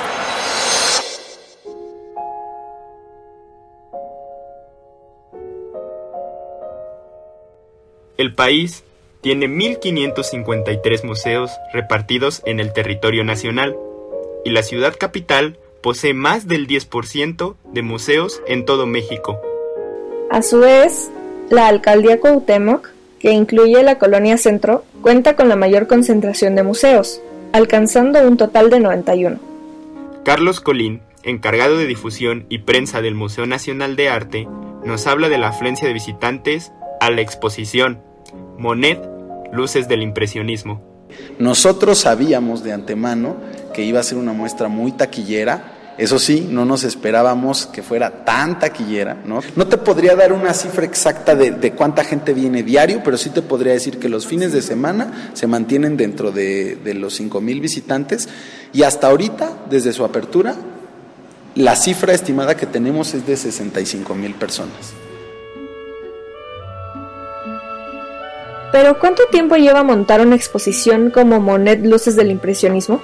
Justamente, retomando un poco la, estrategia de comunicación, como les decía, todas las exposiciones eh, se trabajan, somos un gran equipo en el Monal, somos muchísimas áreas, muchísimos departamentos. Tú entras a, un, tú entras a una exposición y tú ya ves los cuadros este, colgados, ya ves, ya ves todo arregladito, todo pintado, la museografía y demás, pero eso implica un trabajo de, de, logística impresionante, cada exposición es diferente y en este caso, Monet, trabajamos en la, en la estrategia de difusión, en la, en la estrategia museográfica, en la curaduría y en todo lo que implica eh, poder llegar al día de la inauguración, poco más de tres meses. Acompañando a los nenúfares, están dos obras más del pintor francés, Vallebona, cerca de Bordillera, y Paisaje de Porpile. Los cuadros de Monet están rodeados de pinturas de Joaquín Clausel, Francisco Romano Guillemín, Armando García Núñez y Mateo Herrera. El diseño enfatiza un diálogo entre los maestros del impresionismo en México y el exponente francés del movimiento. ¿Por qué debemos venir a ver esta exposición? Pues te podría decir que, que básicamente nos interesa porque este es el arte de todos los mexicanos. Estos son nuestros grandes maestros, estos son nuestros, eh, nuestros baluartes, que incluso, como en este caso, conocieron y trabajaron con, con, artistas europeos, por ejemplo, como Diego Rivera, que, que, estudiaron en, que estudiaron en París y que además expusieron allá exitosamente, como en el caso de Clausel o como en el caso del doctor Atl. Por eso está en diálogo con estos grandes maestros de, del arte mexicano. Monet, Luces del Impresionismo, estará en el Munal solo hasta el próximo 27 de agosto. Entonces lo que queremos es que los que no los conozcan sepan quiénes son y que se sientan orgullosos de, de, tener pues esta calidad de artistas. Esto es de todos los mexicanos. Monet y artistas impresionistas mexicanos nos aguardan en el Museo Nacional de Arte. Pues es, es el gran tesoro de los mexicanos, es el gran tesoro de, del arte mexicano que pues está al acceso y a la mano de todos los públicos. En este caso, pues el público de a pie es el que más nos interesa que conozca esto. Corriente alterna. Bien, pues ahí está esta pieza que nos presentan Mariana eh, Itan, eh, por cierto, Mariana bióloga, eh, historiador Itan, ahí en filosofía y en ciencias respectivamente. Pues qué interesante todo esto. Y yo les estaba preguntando qué obras son las que se exponen de, de, Claude Monet. Y ustedes me decían son solamente tres. Y ya escuchábamos cuáles eran ahorita en esta cápsula. Y un poco esta parte como de quizás invitar al público que va a ver también todas estas obras que hay alrededor eh, de Claude Monet, no solamente estas tres obras, que bueno, quizás eh, esa fue un gancho muy importante, ¿no? Pero me decían que hay detrás de todo esto, tanta gente que va y que se agolpa, pero que también están estas obras de las cuales hablan en su trabajo. Sí, eh, de hecho consideramos que el nombre de Monet en sí es una marca, es, es ya un mito y justamente el poder incluirlo dentro de la exposición, aunque sean únicamente tres cuadros, creo que garantiza una afluencia alta, como, como mencionó este Carlos eh, Colín. Y este, en cuanto a las obras, si uno entra a la sala, eh, se encuentran en, en, diálogo con los impresionistas mexicanos, inclusive hay una línea de tiempo que nos va poniendo en contexto de, ok, estaba el impresionismo en Europa, pero en México también, y esto es algo que a lo mejor muchos mexicanos eh, no tenemos conocimiento de, ¿no? Entonces esta exposición nos acerca a estos artistas. Claro, pues un punto muy importante, y tanto también, ¿qué, qué me dices al respecto de esto? Sí, es, es un poco como que tal vez el nombre de Monet atrae a muchas personas y estos artistas mexicanos ya formaban parte del patrimonio y el acervo del Munal, pero justamente eh, es con el nombre de Monet que tiene una gran afluencia hoy en día y, podemos ver a gente que se interesa en el arte de Clausel, de Guillemín, de Velasco, que tal vez si no estuvieran acompañados del nombre de Monet, pues no sería la misma afluencia. Eh, en ese sentido, pues Mariana y yo buscamos eh, enfocar en la investigación como a la pregunta esa de que pues qué hay detrás de todo esto, ¿no? Y cómo comunicamos, eh, cómo comunicar esta enorme afluencia de personas. En ese sentido, pues sí enfatizamos mucho a no solamente quedarnos en una promoción de la exposición, sino analizar el porqué de su impacto, ¿no? Y compararlas un poco con otras mega exposiciones que han habido aquí en México. Por ejemplo, Caravaggio, una obra, un legado que vino, vino hace poco. Y también eh, mega exposiciones como la de Da Vinci o Miguel Ángel, que también fueron muy taquilleras y que de alguna u otra manera son un hito en el arte occidental. Monet ya ve por sí es un nombre así obligado en los planes de estudio de historia del arte y en prácticamente cualquier escuela de arte y es el, la insignia del impresionismo por excelencia junto a Manet. Entonces era mucho analizar como esta figura, pero pues también cómo el arte también puede traer diversos productos de consumo y lo veíamos un poco en la tienda, como todo el mundo quería una postal de nenúfares o todo el mundo quería una taza de nenúfares, ¿no? Y era un poco como justo analizar todo ese furor que hay detrás. Así es, todo ese furor. Bueno, ese trabajo también se puede leer a través de la página de internet de corrientealterna.una.mx para que conozcan ahí los detalles y si alguien ya fue o está por ir antes de que termine esta exposición, pues ya nos contará también que, cuáles son sus impresiones al respecto. Por lo pronto, pues muchísimas gracias Mariana Mastache y Itan Balanzar y bueno, saludos también a su mentor Sergio Rodríguez Blanco. Muchas gracias por venir y platicarnos lo que hacen ahí en esta unidad de investigaciones periodísticas. Gracias. Muchas gracias. Gracias. Bien, pues continuamos y nos vamos ahora con la información. Estudian los alcances y repercusiones de los nuevos fármacos y modelos computacionales. Cristina Godínez con la información. Buenas tardes, Deyanira. Un saludo para ti y para el auditorio de Prisma RU. En la Facultad de Ciencias de la UNAM tuvo lugar el segundo Congreso de Biología Celular de Bacterias. En su intervención, Carla Rodríguez Hernández, del Instituto de Química, dictó la conferencia Estrategias para el Desarrollo de Nuevos Fármacos. La investigadora señaló que los modelos computacionales no sustituyen a los experimentos in vitro o in vivo, pues por lo general estos cálculos no demuestran una actividad biológica. Dijo que si bien la química computacional es una herramienta útil, las computadoras no son fábricas de fármacos. Carla Rodríguez, también postdoctorante del Laboratorio de Productos Naturales, comentó que las sistematizaciones no necesariamente garantizarán que una molécula pequeña se una exactamente a un receptor y a la fecha no se ha creado un fármaco exclusivamente por medio de una computadora y que haya sido aprobado por la Administración de Alimentos y Medicamentos de Estados Unidos, la FDA. Expuso que el desarrollo de fármacos requiere el conocimiento de la biología de la infección para proponer nuevas moléculas y para ello se utilizan medios computacionales. Sin embargo, antes debe conocerse también la biología de receptores, qué proteínas permiten al parásito interaccionar con células humanas para favorecer los procesos de infección e inflamación. Rodríguez Hernández señaló que en la búsqueda de nuevos fármacos la computación implica el trabajo conjunto de expertos de numerosas disciplinas, químicos, médicos, biólogos y fisicoquímicos, por lo que es fundamental, concluyó, consolidar grupos de investigación multidisciplinarios. De Yanira, este es mi reporte. Buenas tardes. Tu opinión es muy importante. Escríbenos al correo electrónico prisma.radiounam@gmail.com.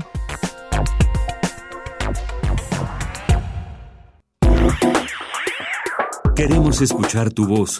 Síguenos en nuestras redes sociales. En Facebook como Prisma RU y en Twitter como arroba PrismaRU.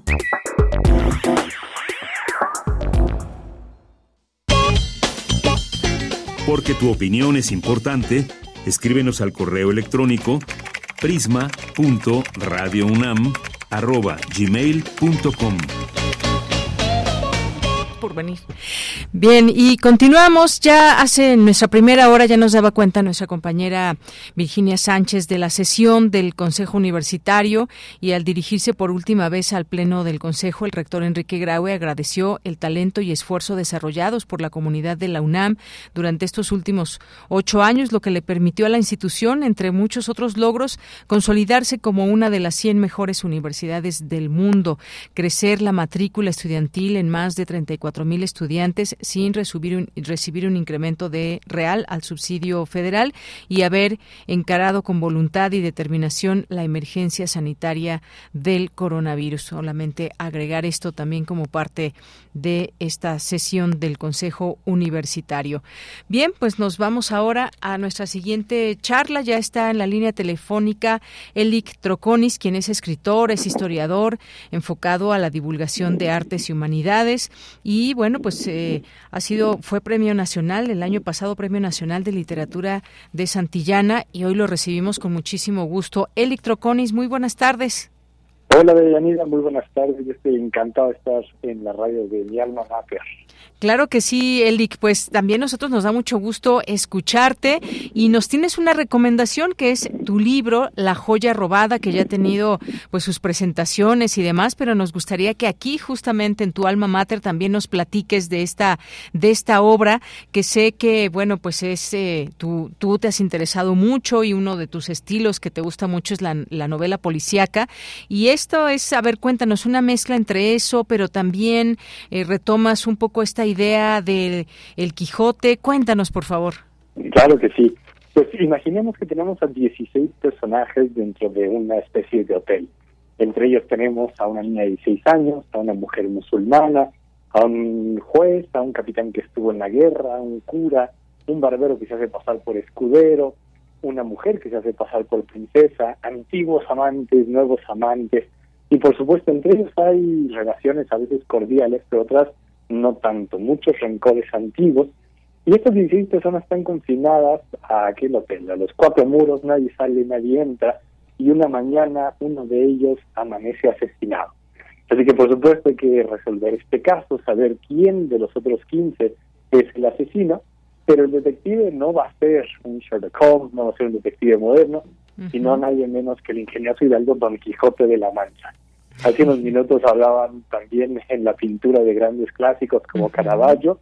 Bueno, aquí es una oportunidad de retomar al gran, gran clásico de la literatura hispanoamericana, Don Quijote de la Mancha.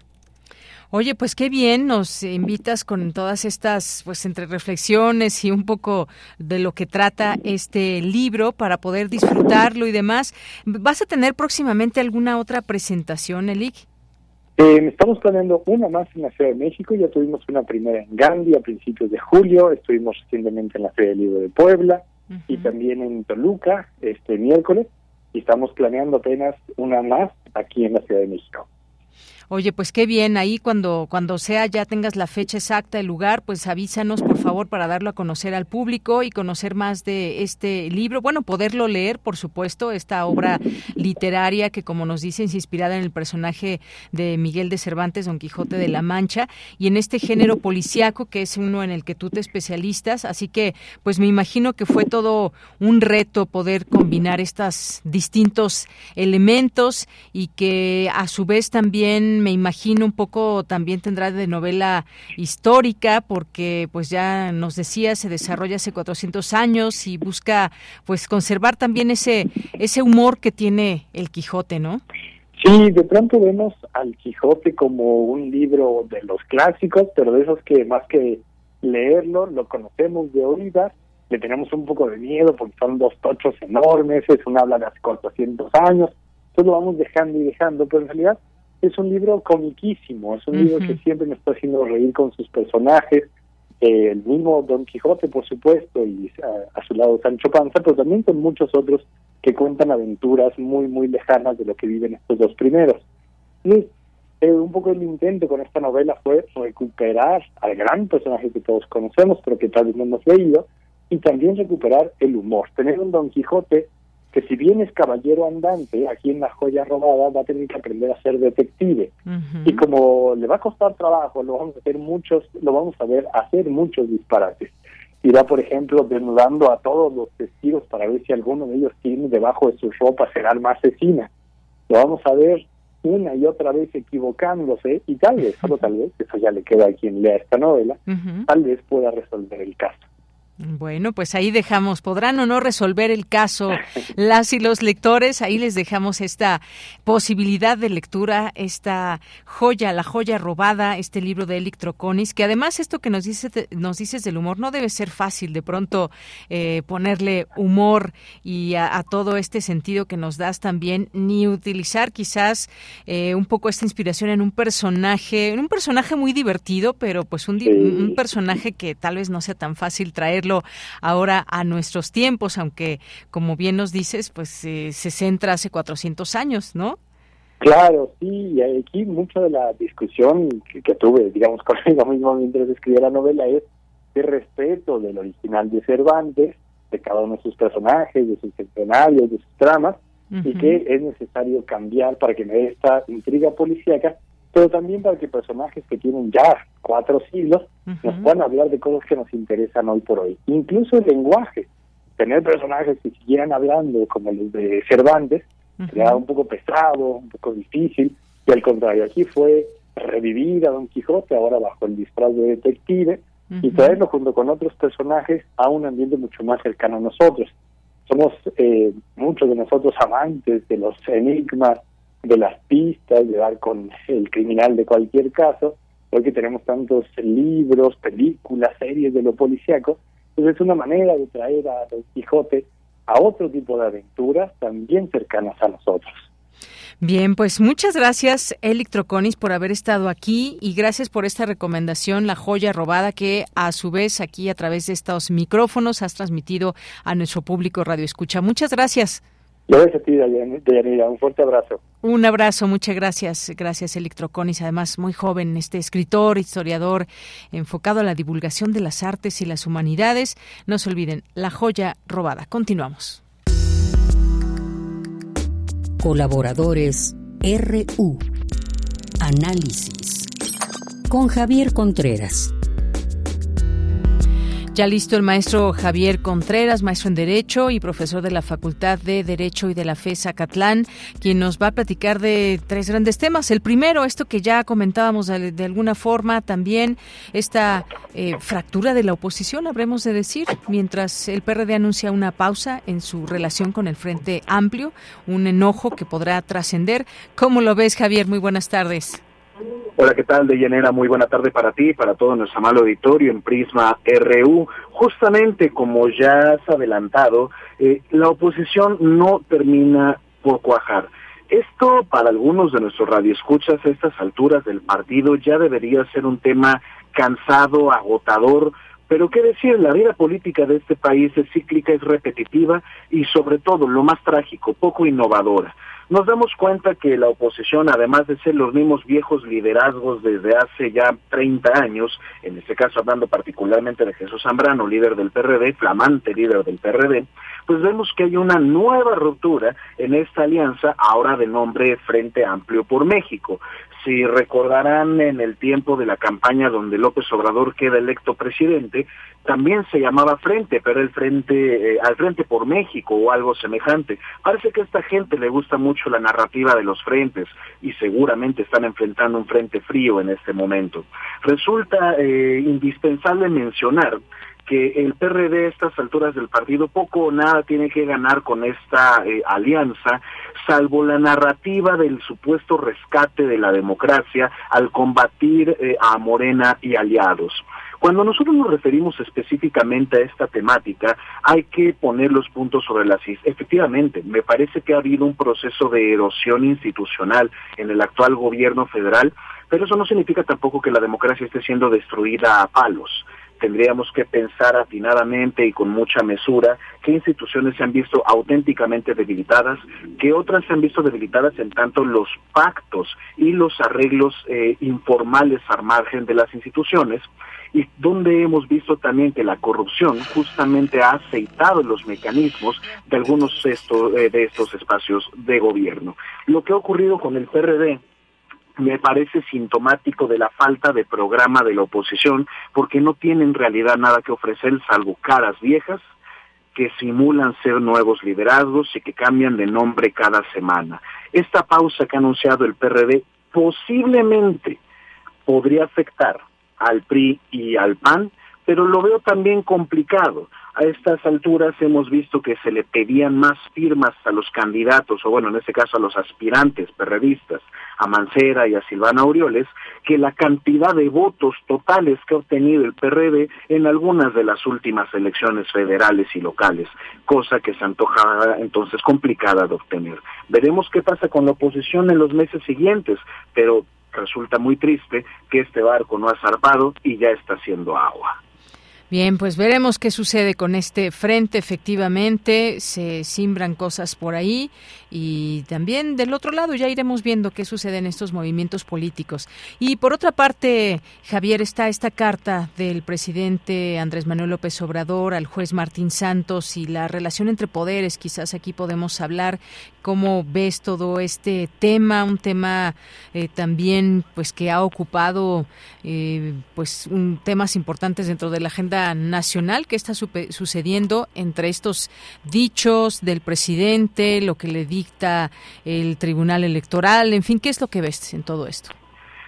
Es notorio que al presidente de la República le gustan las narrativas bíblicas, pero me parece ya exagerado cuando nosotros nos encontramos un carta de López Obrador al juez Martín Santos como si fuera carta a los romanos. ¿Por qué menciono esto?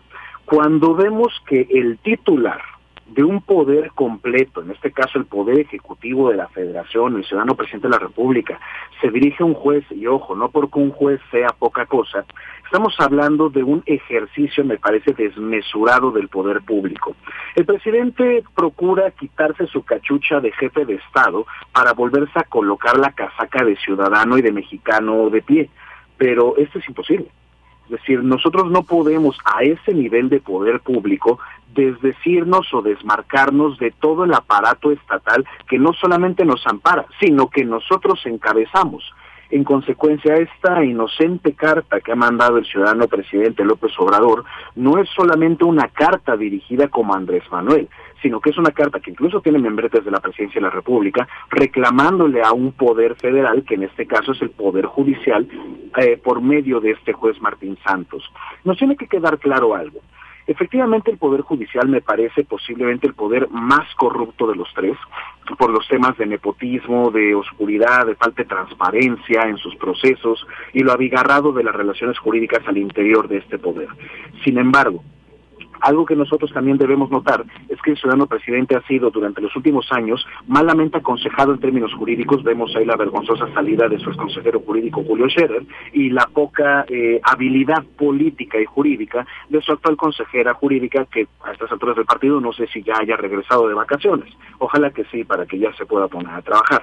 Finalmente, esta carta nos revela no un talante autoritario, no el inicio de una dictadura México-venezolana, ninguna de esas ridiculeces, pero lo que sí me parece que nos muestra es una preocupación auténtica del presidente ante las trabas que pone el Poder Judicial, algunas con suficiente razón, y efectivamente en la tutela de derechos de otras personas, más allá de la agenda político-presidencial, y en otros motivos o en otros derroteros, sí podemos ver decisiones judiciales que parecieran favorecer malamente los intereses del presidente creados de algunos grupos involucrados en este tipo de proyectos que se ven frenados. Entonces, pues, creo que lo delicado y que debiéramos resaltar es que la relación entre los tres poderes debe ser siempre de respeto mutuo y de coordinación, pero ojo, hablar con el jefe del Estado mexicano, siendo posiblemente el eslabón más débil de la cadena dentro del Poder Judicial,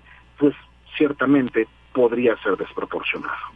Claro, más allá de todo esto, que también, y por supuesto es digno de analizarse y mencionarlo, por eso lo hacemos el día de hoy aquí en este espacio, y más allá de todo eso, eh, también están los propios dichos, qué se dijo, qué no se dijo, se dijo de esta forma o no, es o no violencia de género, y bueno, por lo pronto, pues para ese tipo de casos el INE pues generó este protocolo para la atención de la violencia política contra las mujeres en razón de género, y que tiene el objetivo de erradicar prácticas discriminatorias en contra de las aspirantes a un cargo público y que en todo eso también se ha hecho mucho ruido, que también Claudia Sheinbaum ha recibido muchos eh, señalamientos o muchas eh, palabras en torno en este sentido, que estarían violando eh, o estarían eh, generando violencia política. Así que pues seguir en el análisis de este tema. Y por último, Javier, los resultados del informe del Coneval sobre, sobre pobreza, qué logros hay y qué áreas pendientes existen, porque pues se habla, por ejemplo, hoy el país lo señala como casi nueve millones de mexicanos que salen de la, de la pobreza. ¿Qué, qué es lo que, que puedes decir en este aspecto? Este se trata de un estudio que debemos observar con mucho cuidado y detenimiento. En principio vimos ya que el presidente salió a descalificar una de las preguntas esta mañana, precisamente porque es una crítica directa a su ejercicio de gobierno en materia de salud. Hay que ser justos con nuestras críticas. Cuando la oposición y las personas que no simpatizan con la actual administración eh, resaltan este aumento del rezago educativo y la salida de millones de mexicanas y mexicanos del sistema de salud en México, primera, no es porque el sistema de salud fuera maravilloso y fuera bueno. Segunda, tenemos que tener presente lo que ha ocurrido con la pandemia. Aquí sí, no es escudarnos innecesariamente en el encierro que provocó el COVID-19, sino entender auténticamente que esto produjo severos estragos en el desarrollo académico de cientos de miles de niñas y niños en este país y que también ante eh, la emergencia sanitaria se tuvieron que redestinar y redefinir no solamente políticas en materia de salud, sino los diferentes recursos institucionales con los que disponía el actual gobierno de México para plantar cara a esta problemática. Aquí deberíamos resaltar también los errores propios de la administración, por supuesto, aquí tenemos para todos. La administración también fracasó, porque no hay otra palabra para ello, fracasó y fracasó de forma miserable con el intento del INSABI. Este tema ya lo habíamos tocado en este espacio y el INSABI se trata posiblemente del mayor fracaso del actual gobierno. Eso no significa que el gobierno esté derrotado, pero sí tenemos que entender que se deben implementar otras políticas en materia de salud y que con estos resultados que nos muestra el Coneval, difícilmente se alcanzará ese sistema eh, eh, de carácter nórdico que queremos alcanzar para el sistema de salud aquí en México. Se antoja bastante, bastante complicado. Y regresando al punto de origen, las y los mexicanos salido de la pobreza, es una noticia que en todo caso debe ser celebrada que demuestra la no regresividad de los programas sociales implementados por el gobierno de México, pero que tampoco debiéramos echar campanas al vuelo, porque el aumento de las eh, mejoras en las condiciones de vida de las y los mexicanos es un aumento modesto y que si nosotros notamos con mucho detenimiento las cifras en materia de pobreza extrema, toda vez que la pobreza es multidimensional y tiene sus clasificaciones, tenemos mexicanas y mexicanos que cayeron precisamente en pobreza extrema, aumentando esa franja del tipo de pobreza. Que incluso vimos un pequeño enfrentamiento entre un periodista y el ciudadano presidente respecto de este dato discrepante, al menos en tanto la narrativa ofrecida por el presidente de la República.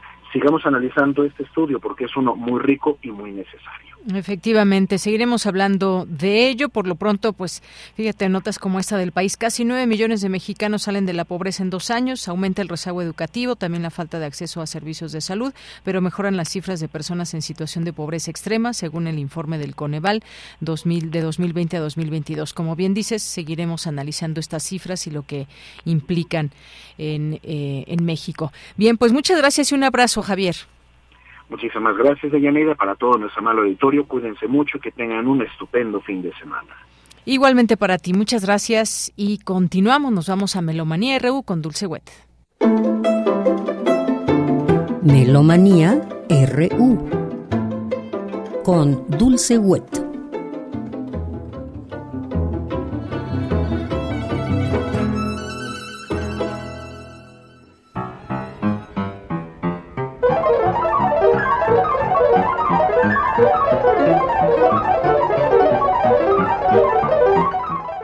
Muy buenas tardes, muy buen provecho, muy buen viaje. Francisco Ramírez y Dulce Wet les damos la más cordial bienvenida a Melomanía hoy viernes 11 de agosto del 2023. Un día como ayer, 10 de agosto pero de 1997, falleció Nan Caro en su casa de las Águilas. Él nació en Texarkana, Arkansas, en 1912 Tocó trompeta en una banda de jazz, estudió música en Cincinnati, en Boston, luego se afilió al Partido Comunista y participó en la Guerra Civil Española. Al regresar a los Estados Unidos, estos no lo aceptaron y decidió emigrar a México. Desde 1940 hasta su muerte, a partir de 1956, fue ciudadano mexicano. Es alucinante la música de Colonel Carrow. Utiliza algo que se llama canon, no un canon tradicional, sino un canon mensural, en donde no solo las voces separadas se pueden repetir a un mismo tiempo, sino que además llevan distintas velocidades, un tempi, que es plural de tempo, diferentes. Lo que estamos escuchando ahora es el estudio 21, su famoso estudio Canon X, que se basa en dos tipos de principios de aceleración, una aceleración de tono y una aceleración de tempi. Es un canon a dos voces que utiliza una sola melodía de 54 notas, se acelera en cada repetición, perdiendo la nota final y por lo tanto acortándose y acelerándose. Es un ejemplo de cómo funciona nuestra percepción en la música relacionado con nuestras limitaciones, pero también la capacidad de síntesis de nuestra mente. El estudio 21 de 1961 de Colonel Carroll, Canon X para piano mecánico, está compilado en Player Piano 3 Colonel Carroll Volumen 2, disco compacto alemán producido en el 2007 por el sello MDG Escena.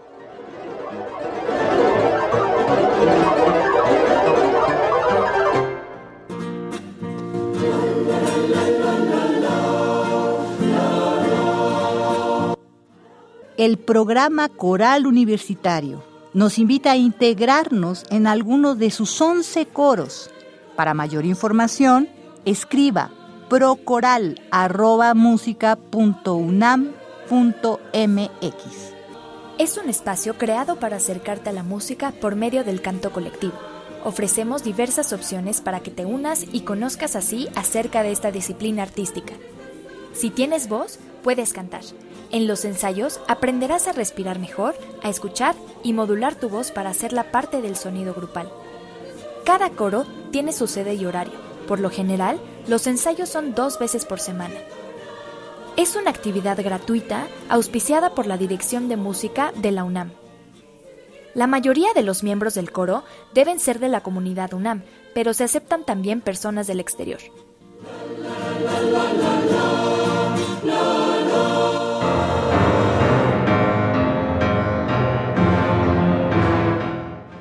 A continuación, el maestro Miguel Mancillas, director del grupo de danza Antares de Sonora, nos invita a la presentación de sus 36 años en Bellas Artes. El espectáculo se llama Las Buenas Maneras, mañana sábado 12 a las 19 horas, todos los boletos con 50% de descuento en esta temporada que se llama El Palacio en Movimiento.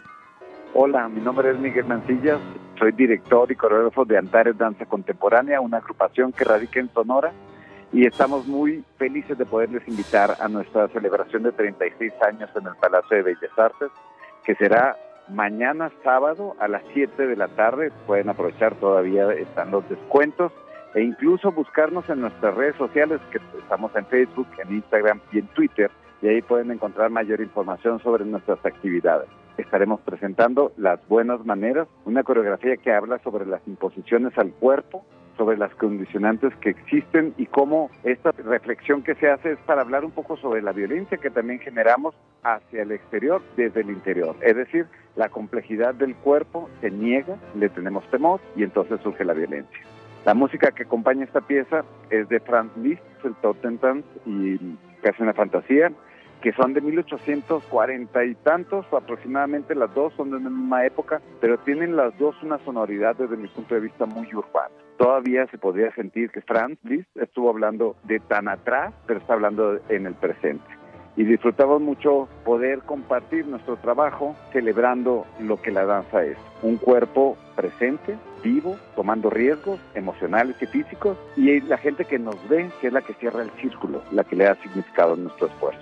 Así que ojalá nos puedan acompañar y podamos celebrar juntos la danza.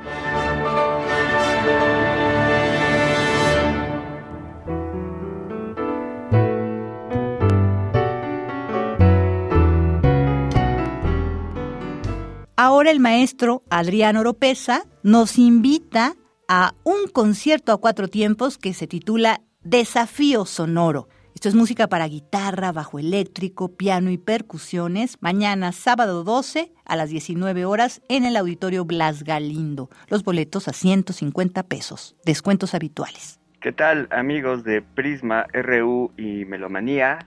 Les habla su amigo Adrián Oropesa baterista de jazz mexicano, y quiero invitarlos mañana, 12 de agosto a las 19 horas, a que me acompañen al gran concierto de celebración por 15 años de trayectoria en el jazz mexicano, en el cual vamos a interpretar piezas selectas de mis cuatro discos como solista, que son Texturas, que salió en el año 2008, Mezcal, que salió en el año 2011, Amaneceres, que salió en 2015, y el último desafío que salió en 2021.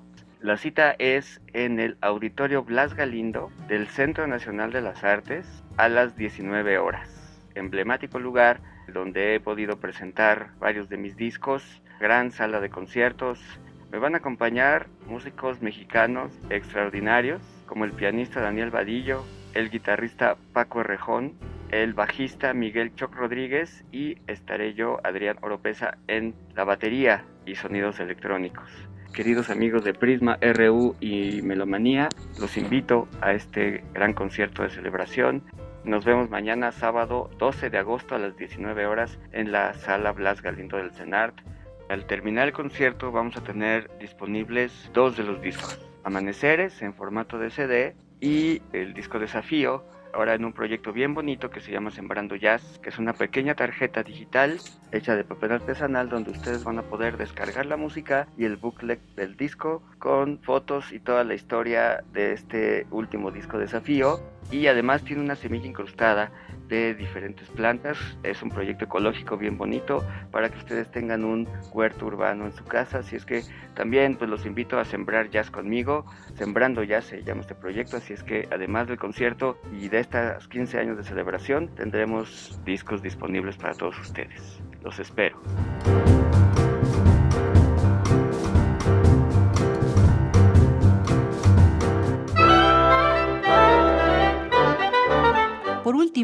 Queremos recordar que un día como mañana se cumplirán 10 años sin Georgi Bukan, pianista, compositor, dentista e inventor húngaro. Bukan se graduó en 1959 como pianista clásico de la Academia Franz Liszt en Budapest. Estudió odontología entre 1959 y hasta 1964. Fue miembro del cuarteto de jazz de Rudolf Tomsitz participaron en el Festival de Montreal en 1968 y 1969 y trabajó en diversos grupos. Interpretaban tanto música programática, dramática, para escena, cinematográfica, radiofónica. Grabaron más de 20 álbumes. Buchan compuso más de 130 partituras para películas con 80 canciones nominadas a Oscar música de 150 salmos para coro a capela, varias obras de ballet, una ópera, conciertos instrumentales y también obras sinfónicas. De él estamos escuchando un ragtime, Wine Dark Sea para ensamble de alientos. Esto es música del álbum Bucan, Tangerine Moon, del sello húngaro Ton, producido en Hungría en el 2007 con Gabor Boldovsky en la trompeta y el Bolero Wind Ensemble Gear.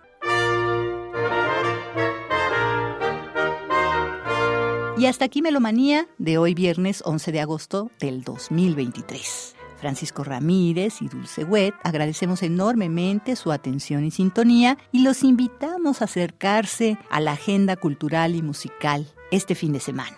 Hasta la próxima. Hasta la próxima. Muchas gracias, Dulce Wet, y muchas gracias a ustedes que nos han sintonizado a lo largo de estas, de estas dos horas. Lo esperamos el lunes con más información. Vamos a seguir platicando de varios temas que pues seguirá surgiendo información al respecto, como este caso del asesinato del candidato presidencial de Ecuador y esta, pues esta, mm, lo que se ha deslizado, esta idea de que estaría el cártel de Sinaloa detrás de este asesinato. Por supuesto, hay que seguirlo platicando. Está también el tema de Mexicana de Aviación, que iniciará con 20 rutas y boletos hasta 20% más baratos. Está el tema también de la pobreza, eh, que pues hay menos gente pobre en México, pero hay también datos importantes que analizar y que tienen que ver con la educación, que tienen que ver con la salud. Bien, pues hasta aquí le dejamos, nos despedimos. Muchas gracias por su atención. Esperamos que hayan disfrutado con nosotros este programa esta semana. Lo esperamos el lunes. Y eh, gracias aquí, hay, hay, hay, por aquí música. Nos vamos a despedir con la música. Bueno, a ver rápidamente. Gracias a todo el equipo. Yo soy de Yanira Morán a nombre de todos. Gracias, buenas tardes. Y les vamos a dejar esto muy rápido porque Sí, es cierto, nos dijo Vicky de una canción de Gustavo Cerati, por supuesto, y 11 de agosto nació el músico, cantautor, compositor, y ya mejor me callo porque vamos a escuchar esta canción que no me ponen qué canción es, pero a ver, ay, es que no tenemos no tenemos tollback. bueno, hay una canción por aquí que nos Puente, Puente, no es la que nos había dicho Vicky, pero se la dejamos para el lunes. Puente, con esto nos despedimos.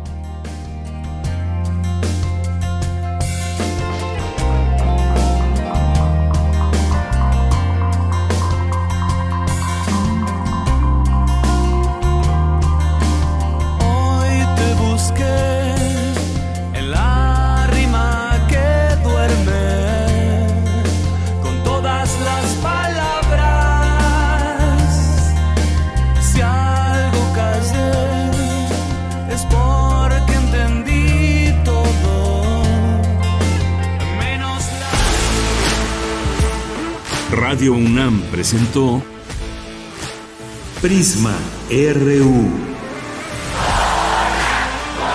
Una mirada universitaria sobre los acontecimientos actuales.